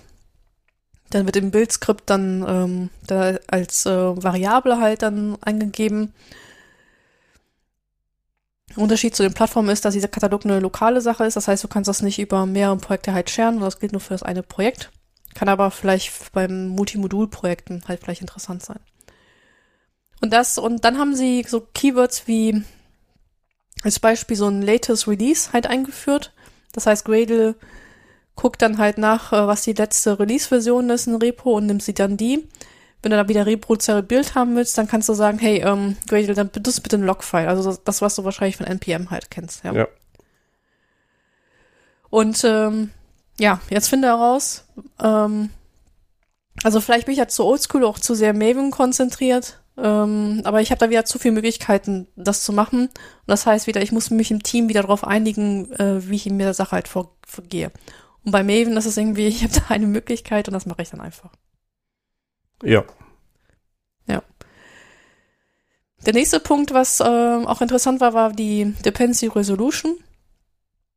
Also Maven hat äh, die Nearest First Strategy, das heißt, ähm, wenn du eine Dependency hast mit denselben, ähm, also dieselbe Dependency mit unterschiedlichen Versionen, da wird die Version genommen, die am nächsten halt äh, zum Root halt steht. Das kann natürlich dann zu, zu Probleme halt führen. Bei ähm, ähm, Gradle geht da anders hin und sondern er sammelt halt alle Versionen halt an von der Dependency, die er findet. Und dann nimmt er einfach, ähm, also salopp, also die haben da auch ausgefeiltes Version Ordering System dahinter. Ähm, da soll man nochmal die Doku nachschauen, aber platt gesagt kann man sagen, sie versuchen halt immer die höchste halt zu wählen. Das ist halt eine andere, andere halt eine halt andere Vorgehensweise an der Stelle. Wenn du dann Versionskonflikte halt hast, dann äh, bietet dir Gradle halt mehr Möglichkeiten, halt damit umzugehen. Du kannst halt konfigurieren, äh, wie er den ClassPass halt aufbauen soll. Also kannst du halt sagen, dass der, dass der ähm, ClassPass, ähm, dass der Runtime ClassPass immer gewinnen soll. Also das heißt, dann Versionen werden genommen, die in Runtime drin sind.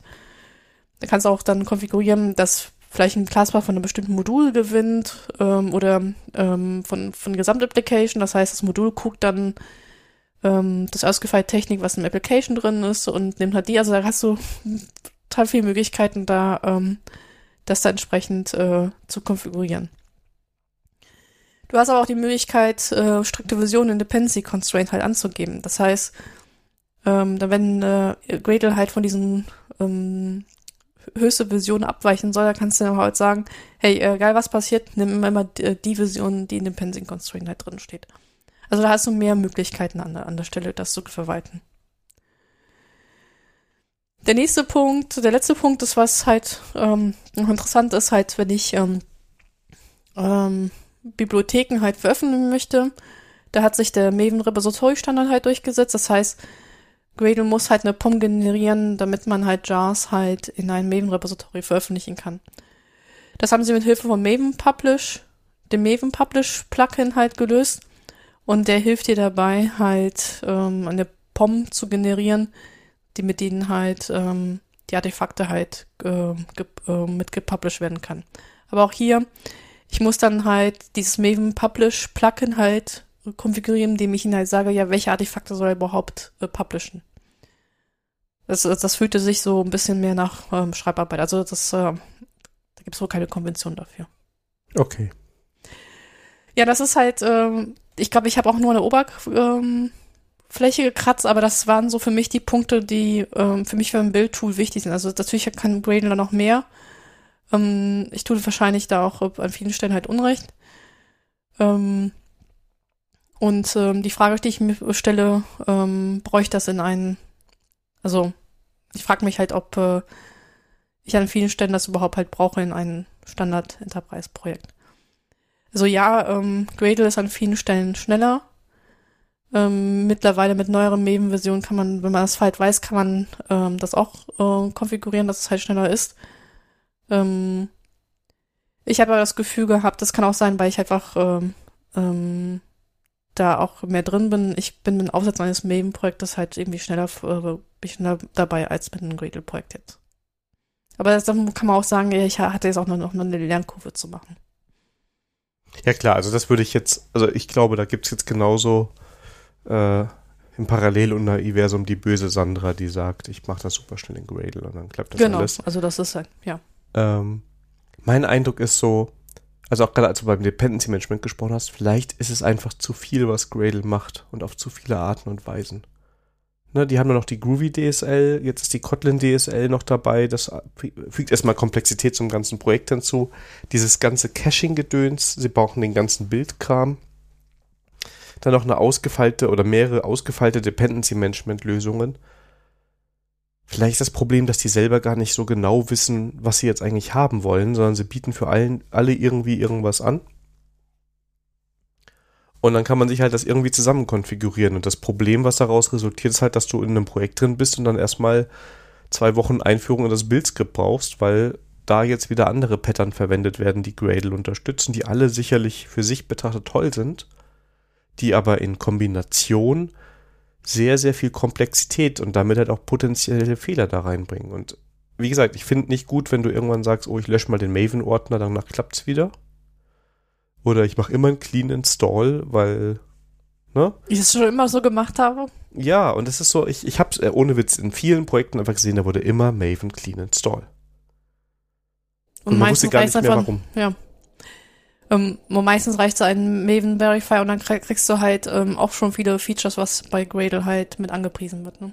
Nee, aber ich meine, das Problem ist, dass du diese Patterns hast und dann so ein komisches Verhalten hast. Dann sagst du bei Gradle auf einmal, ja, mach mal hier den, häng mal diesen Parameter ran, ähm, damit das Logfile noch aktualisiert wird, wenn du da die Dependency installieren willst. Ach, und jetzt denk noch dran, den anderen Parameter, dass der Cache danach auf jeden Fall nicht genutzt wird, weil sonst fliegt dir was um die Ohren.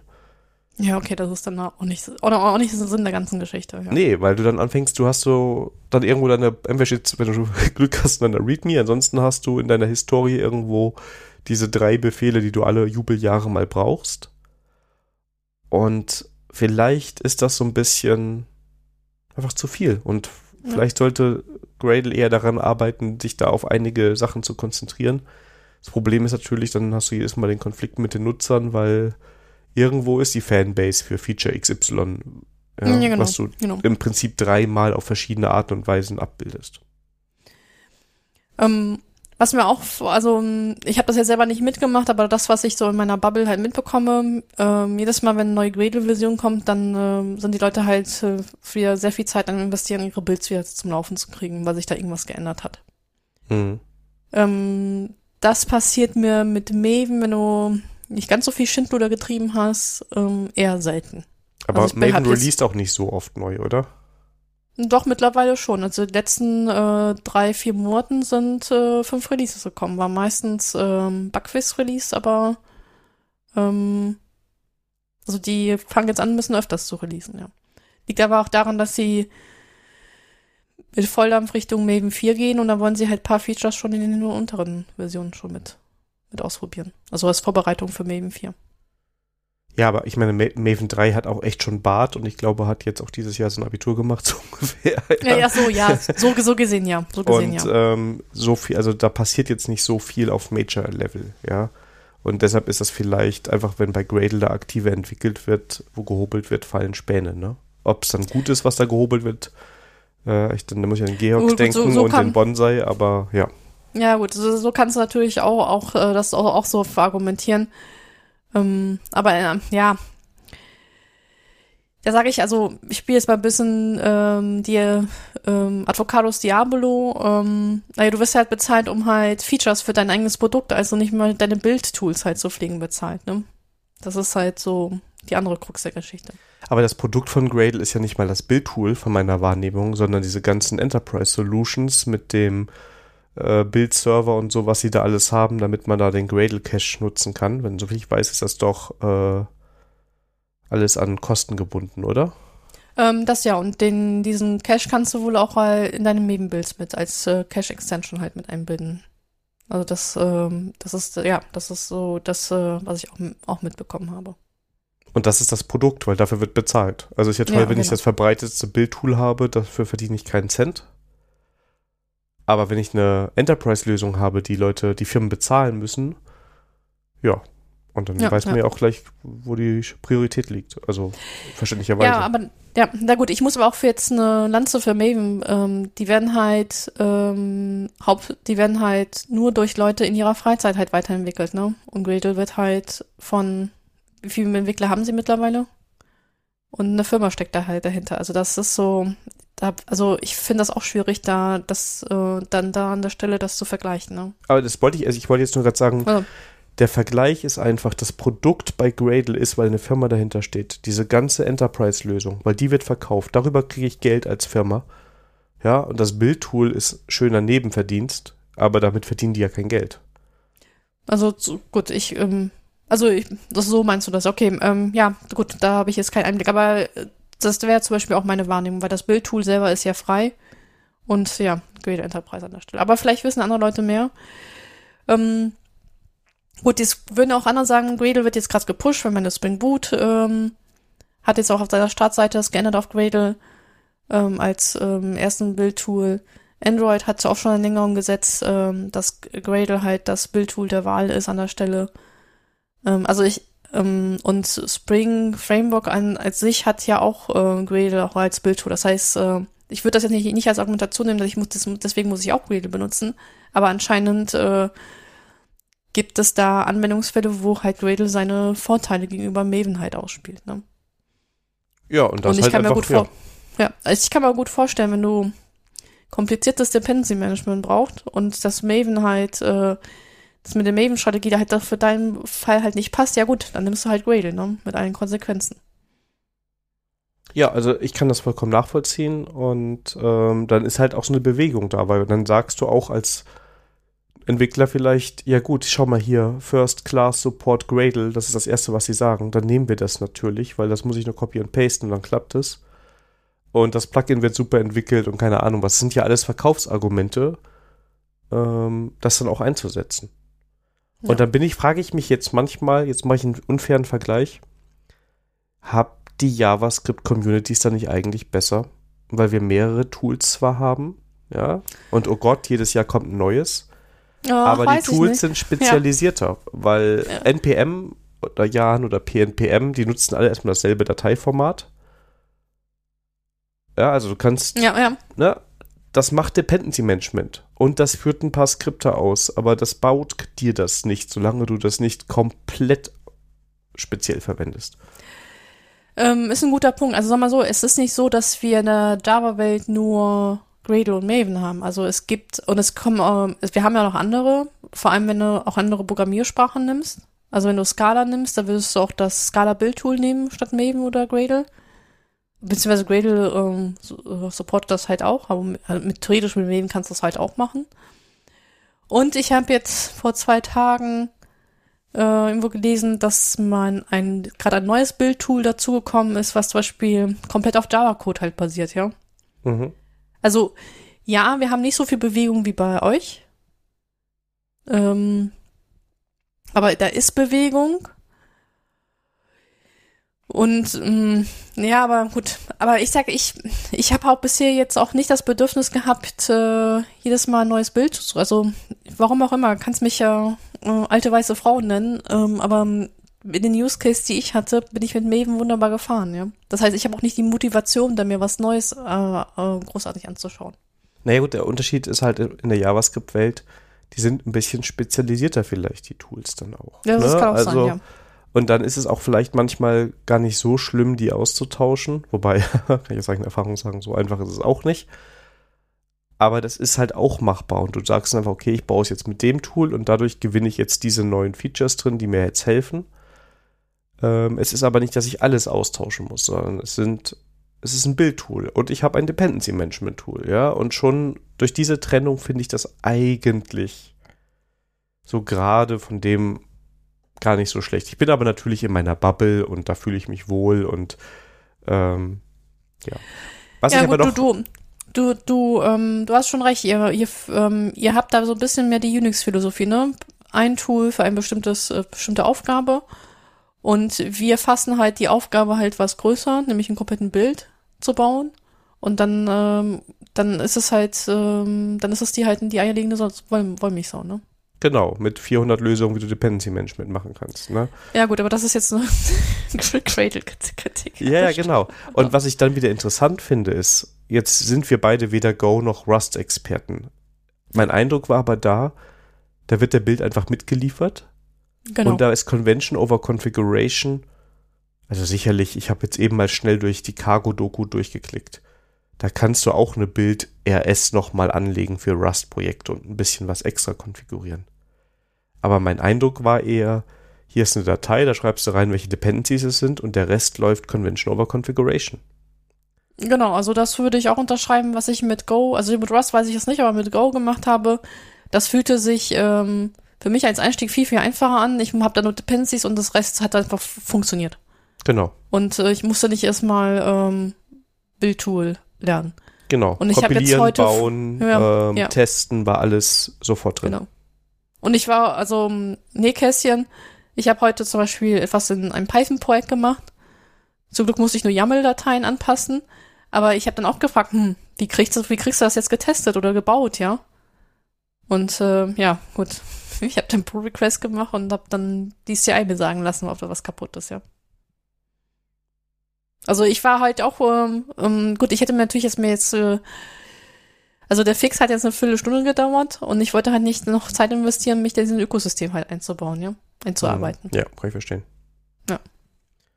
Convention over Configuration, das ist das Ding. Vielleicht müssen da alle Programmiersprachen noch mehr hintergehen und diese Befindlichkeiten mit, ich habe aber jetzt diesen super sonderspeziellen Lösungsfall hier, ähm, so ein bisschen mehr eindampfen.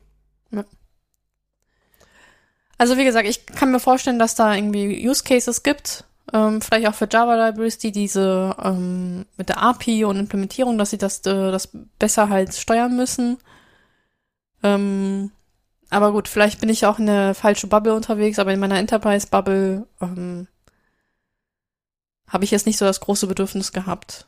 Äh, also beziehungsweise ja, äh, also da habe ich meine Anwendungsfälle mit Maven halt hingekriegt. Ja.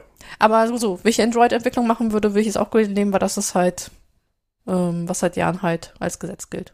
Genau, ja, würde ich genauso machen. Also ganz ehrlich, wenn ich jetzt auch neu wäre und Spring Boot machen wollte, würde ich auch Gradle nehmen, weil es da steht. Genau, und das ist halt die Kritik an, der- an, an was jetzt äh, Spring Boot nehmen sollte. Ja. Ja. Sehr schön. Dann vielen lieben Dank für diesen Deep Dive ins Thema Gradle. Ich habe das Gefühl, ich habe nur die Oberfläche angekratzt. Ja, aber es, wir sind schon, es fühlte sich trotzdem wie ein Deep Dive schon mal an. Okay, super. Aber wir, wir sind natürlich wie immer äh, dankbar für jedes Feedback ähm, von den Hörern. Erneut auch gerne dazu, dass wir jetzt mal so ein Thema nochmal so gründlicher behandelt haben. Und ähm, auch gerne zu Gradle direkt. Vielleicht haben wir was falsch gesagt oder wir haben noch irgendwas ausgelassen, was ihr wichtig findet. Ne? Äh, gebt uns gerne die Rückmeldung, damit wir da auch das teilen können denn wir wollen natürlich selber auch was lernen und das dann auch weitergeben. Ja. Oder ich habe einfach auch das falsche Tutorial genommen. Das heißt, wenn ihr sagt, es gibt halt ähm, ein viel, viel cooleres Tutorial als das, was ich jetzt in die Shownotes packen würde, dann her damit. Also ich lasse mich auch gerne einen besseren belehren. Genau.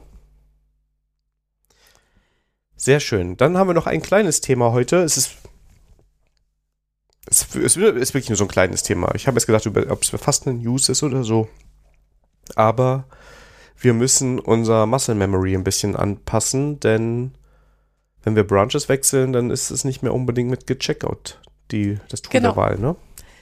Denn ähm, die, die neuestes, ähm, seit paar Versionen sollte man eigentlich Git, Git Switch benutzen, statt Git Checkout. Und jetzt wird sagen, warum das denn? Weil Git Checkout eigentlich mehr tut als nur ein Branch wechseln. Der macht halt, also ich, mir ist es auch nie aufgefallen, aber der ist halt so die Bäume halt am neu organisieren, also den Graphen, in dem und halt Sachen rein am Checken, wieder raus am Checken. Details äh, bitte äh, verlinke ich halt in den Shownotes. Und die Anekdote dazu ist, wie ich das überhaupt rausgefunden habe, war, ähm, Daniel, bitte nicht hauen, aber ich habe einen Pull-Request für Google Web Toolkit erstellt. Ich habe Geld dafür bekommen, dass ich Google Web Toolkit bekomme. Also das ist meine einzige Entschuldigung. Ich war käuflich an der Stelle.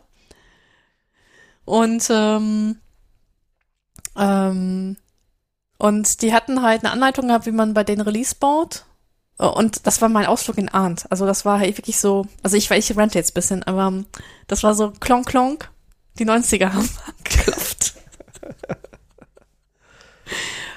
Und das war so, ja, und du hast vollkommen recht. Ich habe, glaube ich, in ein, zwei Stunden damit verbracht, diesen Bildprozess zu verstehen, ja. Weil das halt einfach so individuell alles war. Naja, egal. Auf jeden Fall, es gab dann auch paar Dokumentationen, aber es, ähm, wie ich darauf gekommen bin, ähm, da gab es halt eine Doku, wie man halt Release baut oder das komplette, die, das komplette Projekt baut. Und da waren auch Subversion-Befehle halt drin, weil sie irgendwann in früher Zeit immer auf Subversion halt lagen. Und da habe ich halt einen Pull Risk gestellt, um halt die Dokumentation halt anzupassen. Lessons learned, Leute, an der Stelle.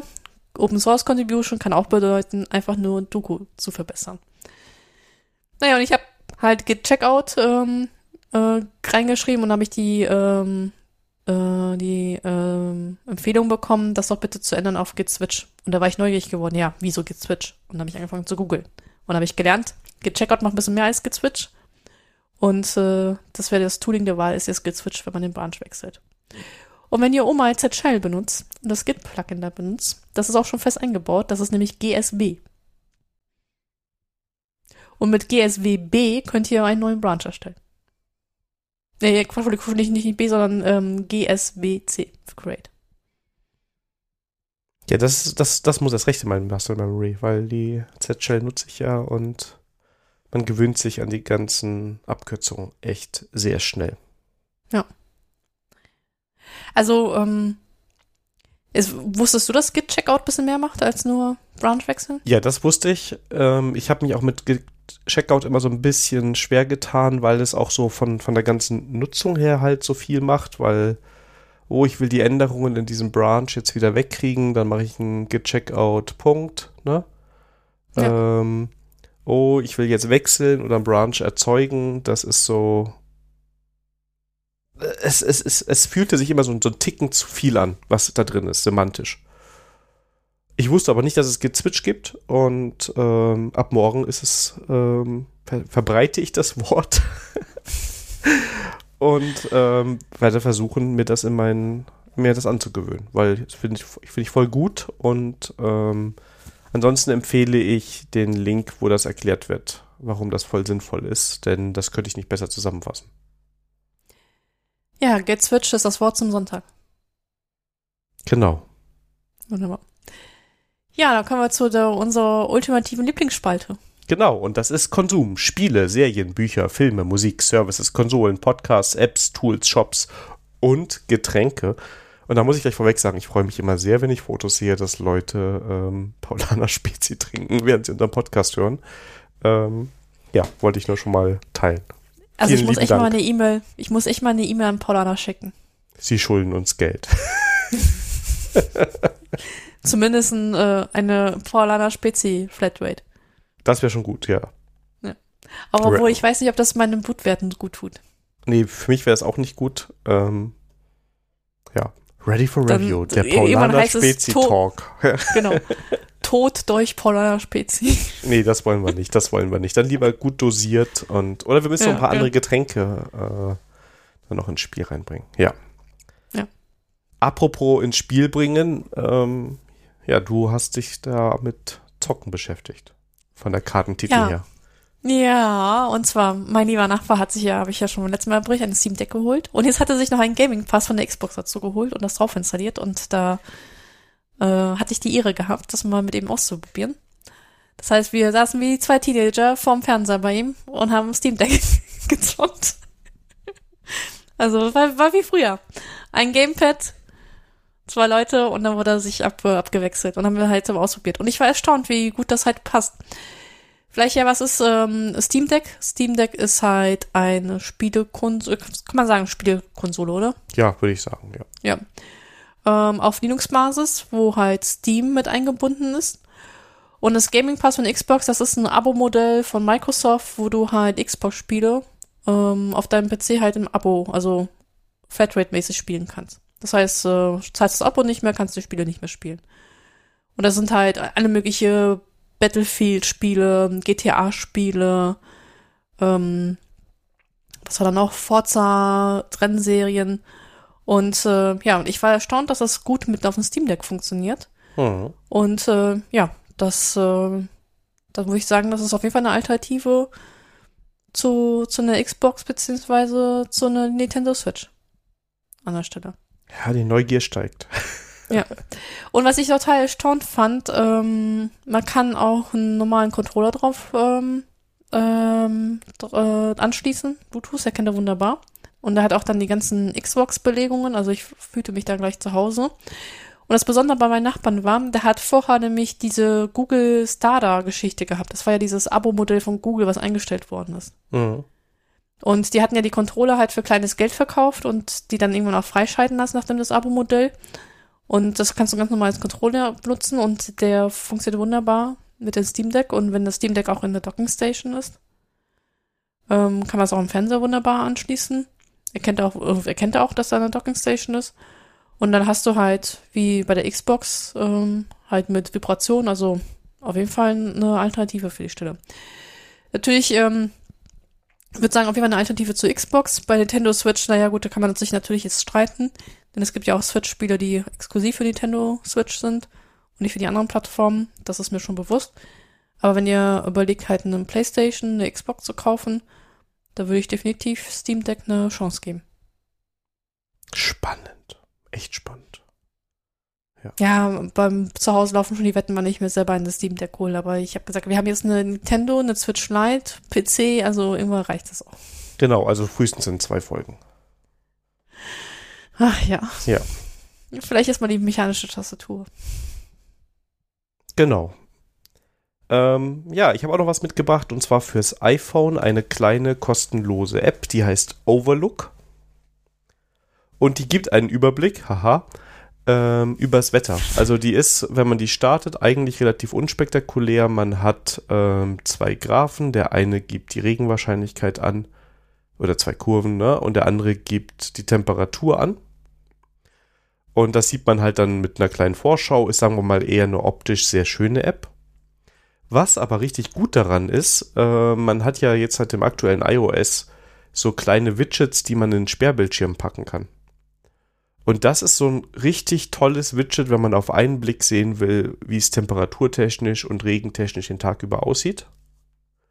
Weil du halt diese beiden Graphen siehst. Und ähm, ja, finde ich super, ist kostenlos und alleine für dieses kleine Widget, ich hätte sogar 2 Euro oder so dafür bezahlt, ja, ähm, hat einen kleinen Nachteil. Der Entwickler hat das kostenlos zur Verfügung gestellt und nutzt die äh, Apple Wetter API und wenn ich es richtig verstanden habe, kostet die irgendwann Geld. Und da der Entwickler natürlich jetzt mit der App nichts verdient, hat er es so eingestellt, dass man nur sehr wenige Requests am Tag hat. Wenn man also andauernd den Ort wechselt, kann das sein, dass dieses Ding sich irgendwann komisch verhält. Bei mir ist das nicht der Fall. Das heißt, ich komme quasi mit diesen wenigen, ich glaube drei sind es, Requests aus. Ähm, und er holt diese Wetterdaten anscheinend auch nur einmal für den Tag. Also es ist jetzt nicht das hochaktuelle, in Echtzeit aktualisierende Wetter, sondern der nimmt sich einmal die Daten und arbeitet so lange damit, wie es geht. Ähm, das sollte man vielleicht noch dazu wissen. Ansonsten eine sehr schöne App, wenn man noch so ein bisschen so ein kleines Widget, vor allem äh, mit Wetterinformationen, gerne auf seinem Sperrbildschirm hätte. Mega. Ja, und du hast was Neues gehört. Ja, und zwar, der liebe Matthias hat uns Feedback gegeben zu unserer Folge, wo, wo wir über Flughütte der Karibik gesprochen und hat mich auf den Podcast Kack- und Sachgeschichten aufmerksam gemacht, wo halt Filme, unter anderem Filme besprochen werden. Und die spezielle Folge 200, wo sie über Fluch der Karibik spiel, ähm, reden. Und ich habe es mir heute beim Sport mal durchgehört und ja, es könnten, ähm, ich glaube, die höre ich mir jetzt öfters an, also, also den Namen finde ich so ein bisschen, naja. Ja. Aber ähm, ich, was ich interessant fand, war, also sie haben natürlich den Film besprochen, ähm, wie sie den fanden, aber dann kam halt über zwei Stunden Diskussion, wie die ganze Filmproduktion halt stattgefunden hat. Und so wie ich es verstanden habe, sind das auch Leute, die mal Film studiert haben. Das heißt, das heißt, die können das auch ein bisschen so einordnen, was da halt so hintergrundmäßig abläuft. Und das fand ich schon mega interessant. Deswegen, ähm, wenn ihr da mal das, das Ganze mal eine Chance geben wollt, empfehle ich die Folge 200 über Fluch der Karibik. Das hat mich da so gepackt, wo ich mir denke, okay, das höre ich mir jetzt mal, mal öfters mal an. Ja, klingt auch gut. Kommt äh, mal auf die, auf die Liste. Ja. Und es ist halt super, denn äh, das hat mir heute, ich musste heute eine große Runde im Fitnessstudio drehen und das hat mir echt geholfen, durchzuhalten. ja, dann hat sich ja schon gelohnt. Ja, ja, ja, das auf jeden Fall. Dann warst du aber auch noch fleißig und hast weiter Comics gelesen. Genau, und zwar, ähm, wie ihr wisst, hüte ich ja Daniel Schatz. Und ähm, um, um, und um ich äh, wissen weiß, dass den Comics-Büchern noch allen gut geht, äh, konsumiere ich sie auch.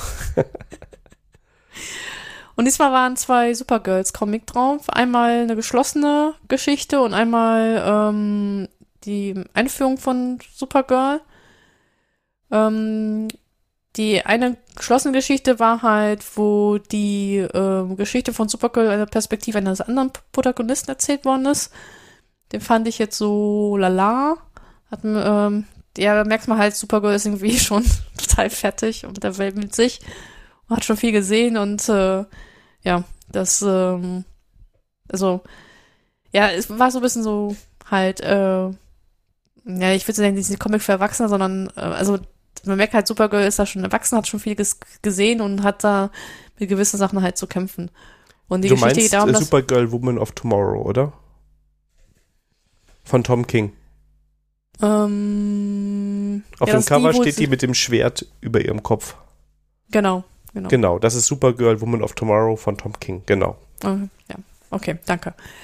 Ähm, und das andere ist halt ähm, also es ist, also von der Zeichnung her ist es ein schönes Comic, so ist das nicht, aber ich fand das so ein bisschen schon, ja. Ist halt also Tom King, der schafft das einfach bei dir nicht. Das ist, äh Ja, das ist derselbe mit V-Vision, ne? Genau. Ja, okay, gut. Vielleicht sollte ja. ich mal Tom King Comics einfach demnächst mal meiden. Ich, ich glaube, das wird nichts mehr, weil, also, die, die Anfangsprämisse ist eigentlich ganz cool, weil es geht darum, dass Supergirl weit von der Erde wegfliegt, weil sie Geburtstag hat, 21. und sich betrinken will. Und das geht bei ihr halt nicht auf der Erde, weil sie halt durch die Sonnenstrahlung diese Superfähigkeiten hat. Also fliegt sie auf einen Planeten, wo diese Fähigkeiten schwinden, damit sie sich betrinken kann.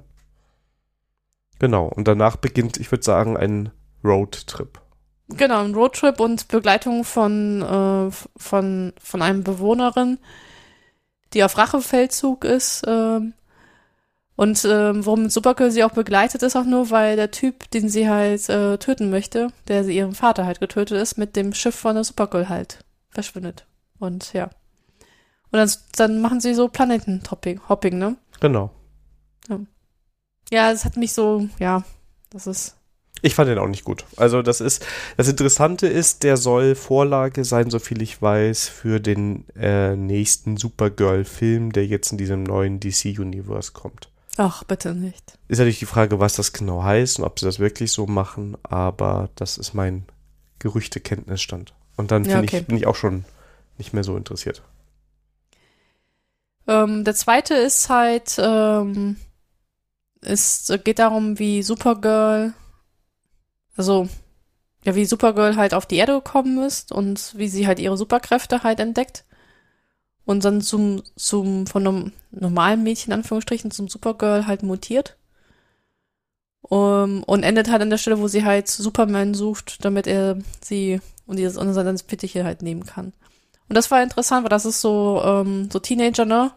Du bist halt Teenager, du weißt, mit dir was, stimmt was nicht, aber ähm, die Eltern sind halt, haben es geschafft, das halt so für verbergen und auch ihr beizubringen, dass sie da ein bisschen dafür zu, ähm, das halt darüber ein Geheimnis walten soll. Und da kommt so ein Ereignis, dass, ähm, dass die Lex Luthor Foundation halt äh, Menschen aus ähm, von Kryptonit halt suchen, um die als Energiequelle zu benutzen und entdecken halt sie. Und ähm, dann äh, kommt es halt so, so ein, wo sie erkennt, was sie halt eigentlich kann und, äh, und sucht dann halt nach Gleichgesinnten, wo sie dann unter anderem halt jemanden findet, der, ich glaube, so Bösewicht montiert, ne, auf dem Weg zum Bösewicht ist und halt dann auf Superman und dann macht sie sich auf den Weg, um halt bei Superman in die, in die Lehre zu gehen. Genau, also der, der, der Comic heißt Supergirl einfach super und ist von Mariko Tamaki äh, und Joel Jones. Und du hast jetzt gerade sehr, sehr viel gespoilert. Wir sollten da nächstes Mal vielleicht äh, nochmal vorher so, eine kurze sorry, Warnung Spoiler-Alarm. rausgeben. Ja. Genau. Oh, okay. Ach, übrigens, ja, das war alles Spoiler, ne? Also das war jetzt so, ähm, die, die wichtigsten Kniffe hat Sandra gerade alle mitgenommen. Ach, sorry, ist schon spät. Es tut mir leid. Aber, Aber ja, jemand anders genau. hat es wieder in die Comic-Liste geschafft. ja, Batman ist zurück. Und zwar, ähm, das ist, ähm, eigentlich ist es ein Doppelcomic, ne?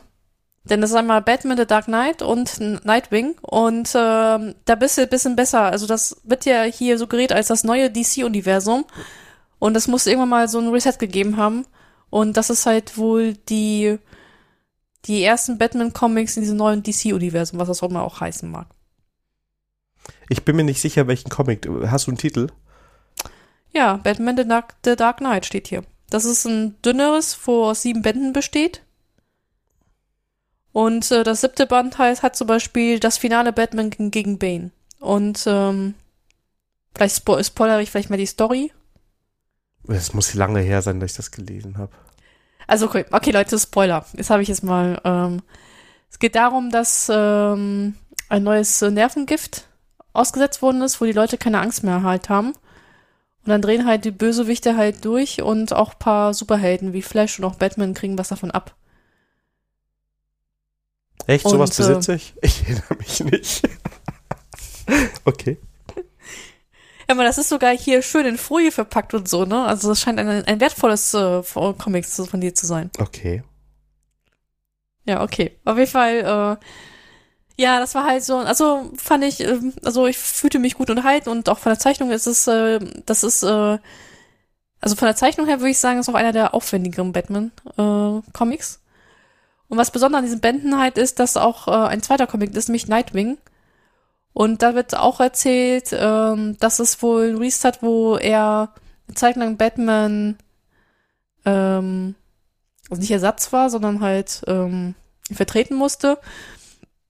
Und jetzt wieder in seiner äh, Nightwing-Rolle halt reinschlüpft und dann wird halt, ähm, wird er auch mit seiner Vergangenheit konfrontiert, mit dem Zirkus. Und ja, und auch vom, vom ähm, seinem Zeichnungsstil, äh, also das wäre dann eine Empfehlung an der Stelle. Ich verlinke auch dann die Comics dann auch nochmal in den Shownotes. Spannend. Ich erinnere mich an das Nightwing ganz, ganz, ganz, ganz schwach. Das ist schon ein bisschen, also sie müssten schon ein bisschen älter sein. Aber ja, ähm, ich schaue mir auf jeden Fall die Shownotes an. 2013 kam sie raus. Ja, ab. Weiß, weiß ich, was vor zehn Jahren war, ich weiß. Ja, eben. Ja. Was ich aber weiß, ist, wenn ihr lecker kochen wollt, habe ich noch einen YouTube-Kanal für euch, den ich jetzt durch Zufall entdeckt habe. Und der heißt, vielleicht kennen ihn auch Sandra kocht. viele. Ja, das ist der neue YouTube-Kanal. Und zwar, wenn ihr jetzt diese Folge hört, ist das erste Video schon draußen. Äh, ja. Ne? Im Hast du es ja jetzt angekündigt, jetzt muss es auch ja, ja, passieren. genau, genau, genau. Im Paralleluniversum wird das passieren. Ach, ich bin hier im Paralleluniversum die ganze Zeit. Hilfe.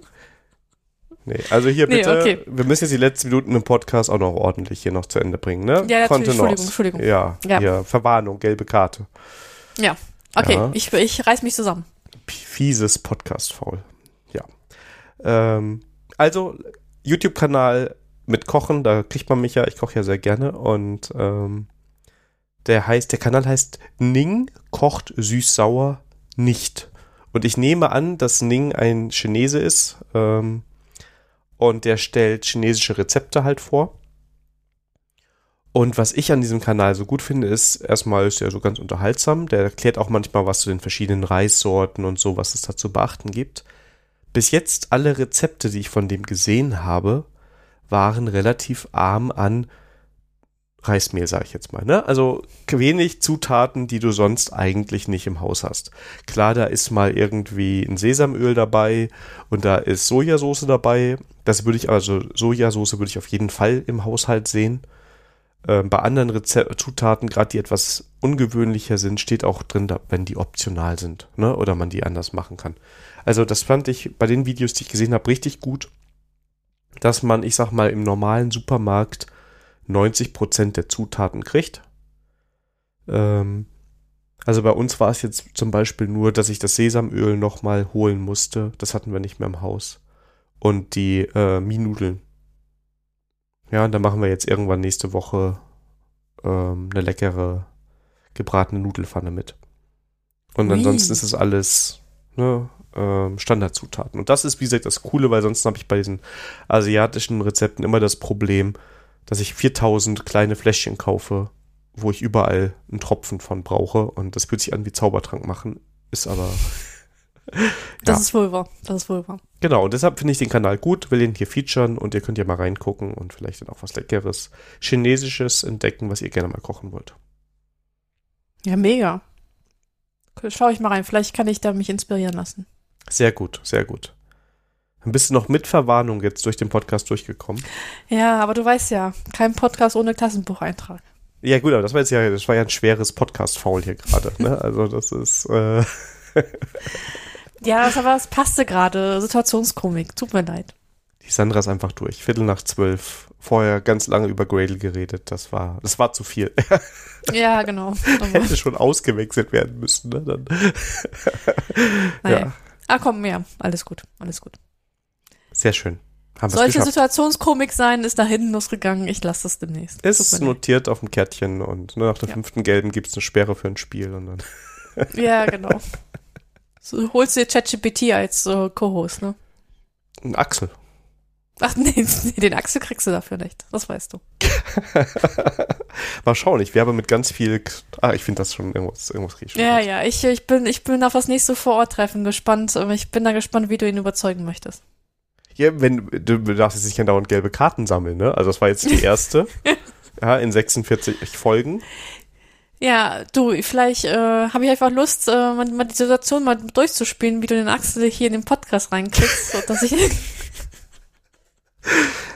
Ich glaube, wenn ich ihm sage, deine Frau glaubt nicht, dass du es machen würdest, das könnte helfen. Nein, das glaube ich nicht. Aha, mal schauen, ich krieg den schon Ja, irgendwie. Ja, ähm, versuch, versuch dein Glück. Und, äh, und wenn du das hinkriegst, Chapeau. Ja, Folge 50 ist ja nicht mehr weit, ne? Ein zu Ehrengast, ja? Ja, wäre doch mal was, oder? Ja, den, aber das wird schon daran scheitern, dass du ihn dafür nicht kriegst. Dann, wenn ich ihm sage, hey, du kannst mal so richtig von der Sandra, wir wollen jetzt mal so zwei Stunden Stories hören. Ja. Ja, genau. Ah. Ach ja, ich sehe schon, meine Damals, Chancen na sind. gut, alles gut. Ja, Ja, ich- du, versuch es. Ich äh, werde dich nicht aufhalten. Versuch Ja. macht klug. Der- Man kann, das Schlimme ist, man kann Sachen nicht drohen, ne? Die droht sofort zurück, ja. Gerade mit der gelben Karte verwarnt, trotzdem noch hier, ne? Schiri, was willst du, ja? Ja, ich will, ja, ich wäre, keine Ahnung. Ja, ist, ja, gut, alles gut. Alles gut. So, liebe Leute, wenn euch die Folge gefallen hat, dann freuen wir uns über Feedback. Konstruktive Kritik ist natürlich auch erwünscht. Ähm, ich hoffe, ich habe mich, äh, hab Gradle jetzt nicht so sehr äh, platt gemacht. Ansonsten Feedback gerne über Mastodon, Kontaktformular, Discord, was das Herz begehrt. Und würde ich dann sagen, bis zum nächsten Mal. Ja, genau. Vielen Dank und bis zum nächsten Mal. Tschüss, tschüss. Tschüss.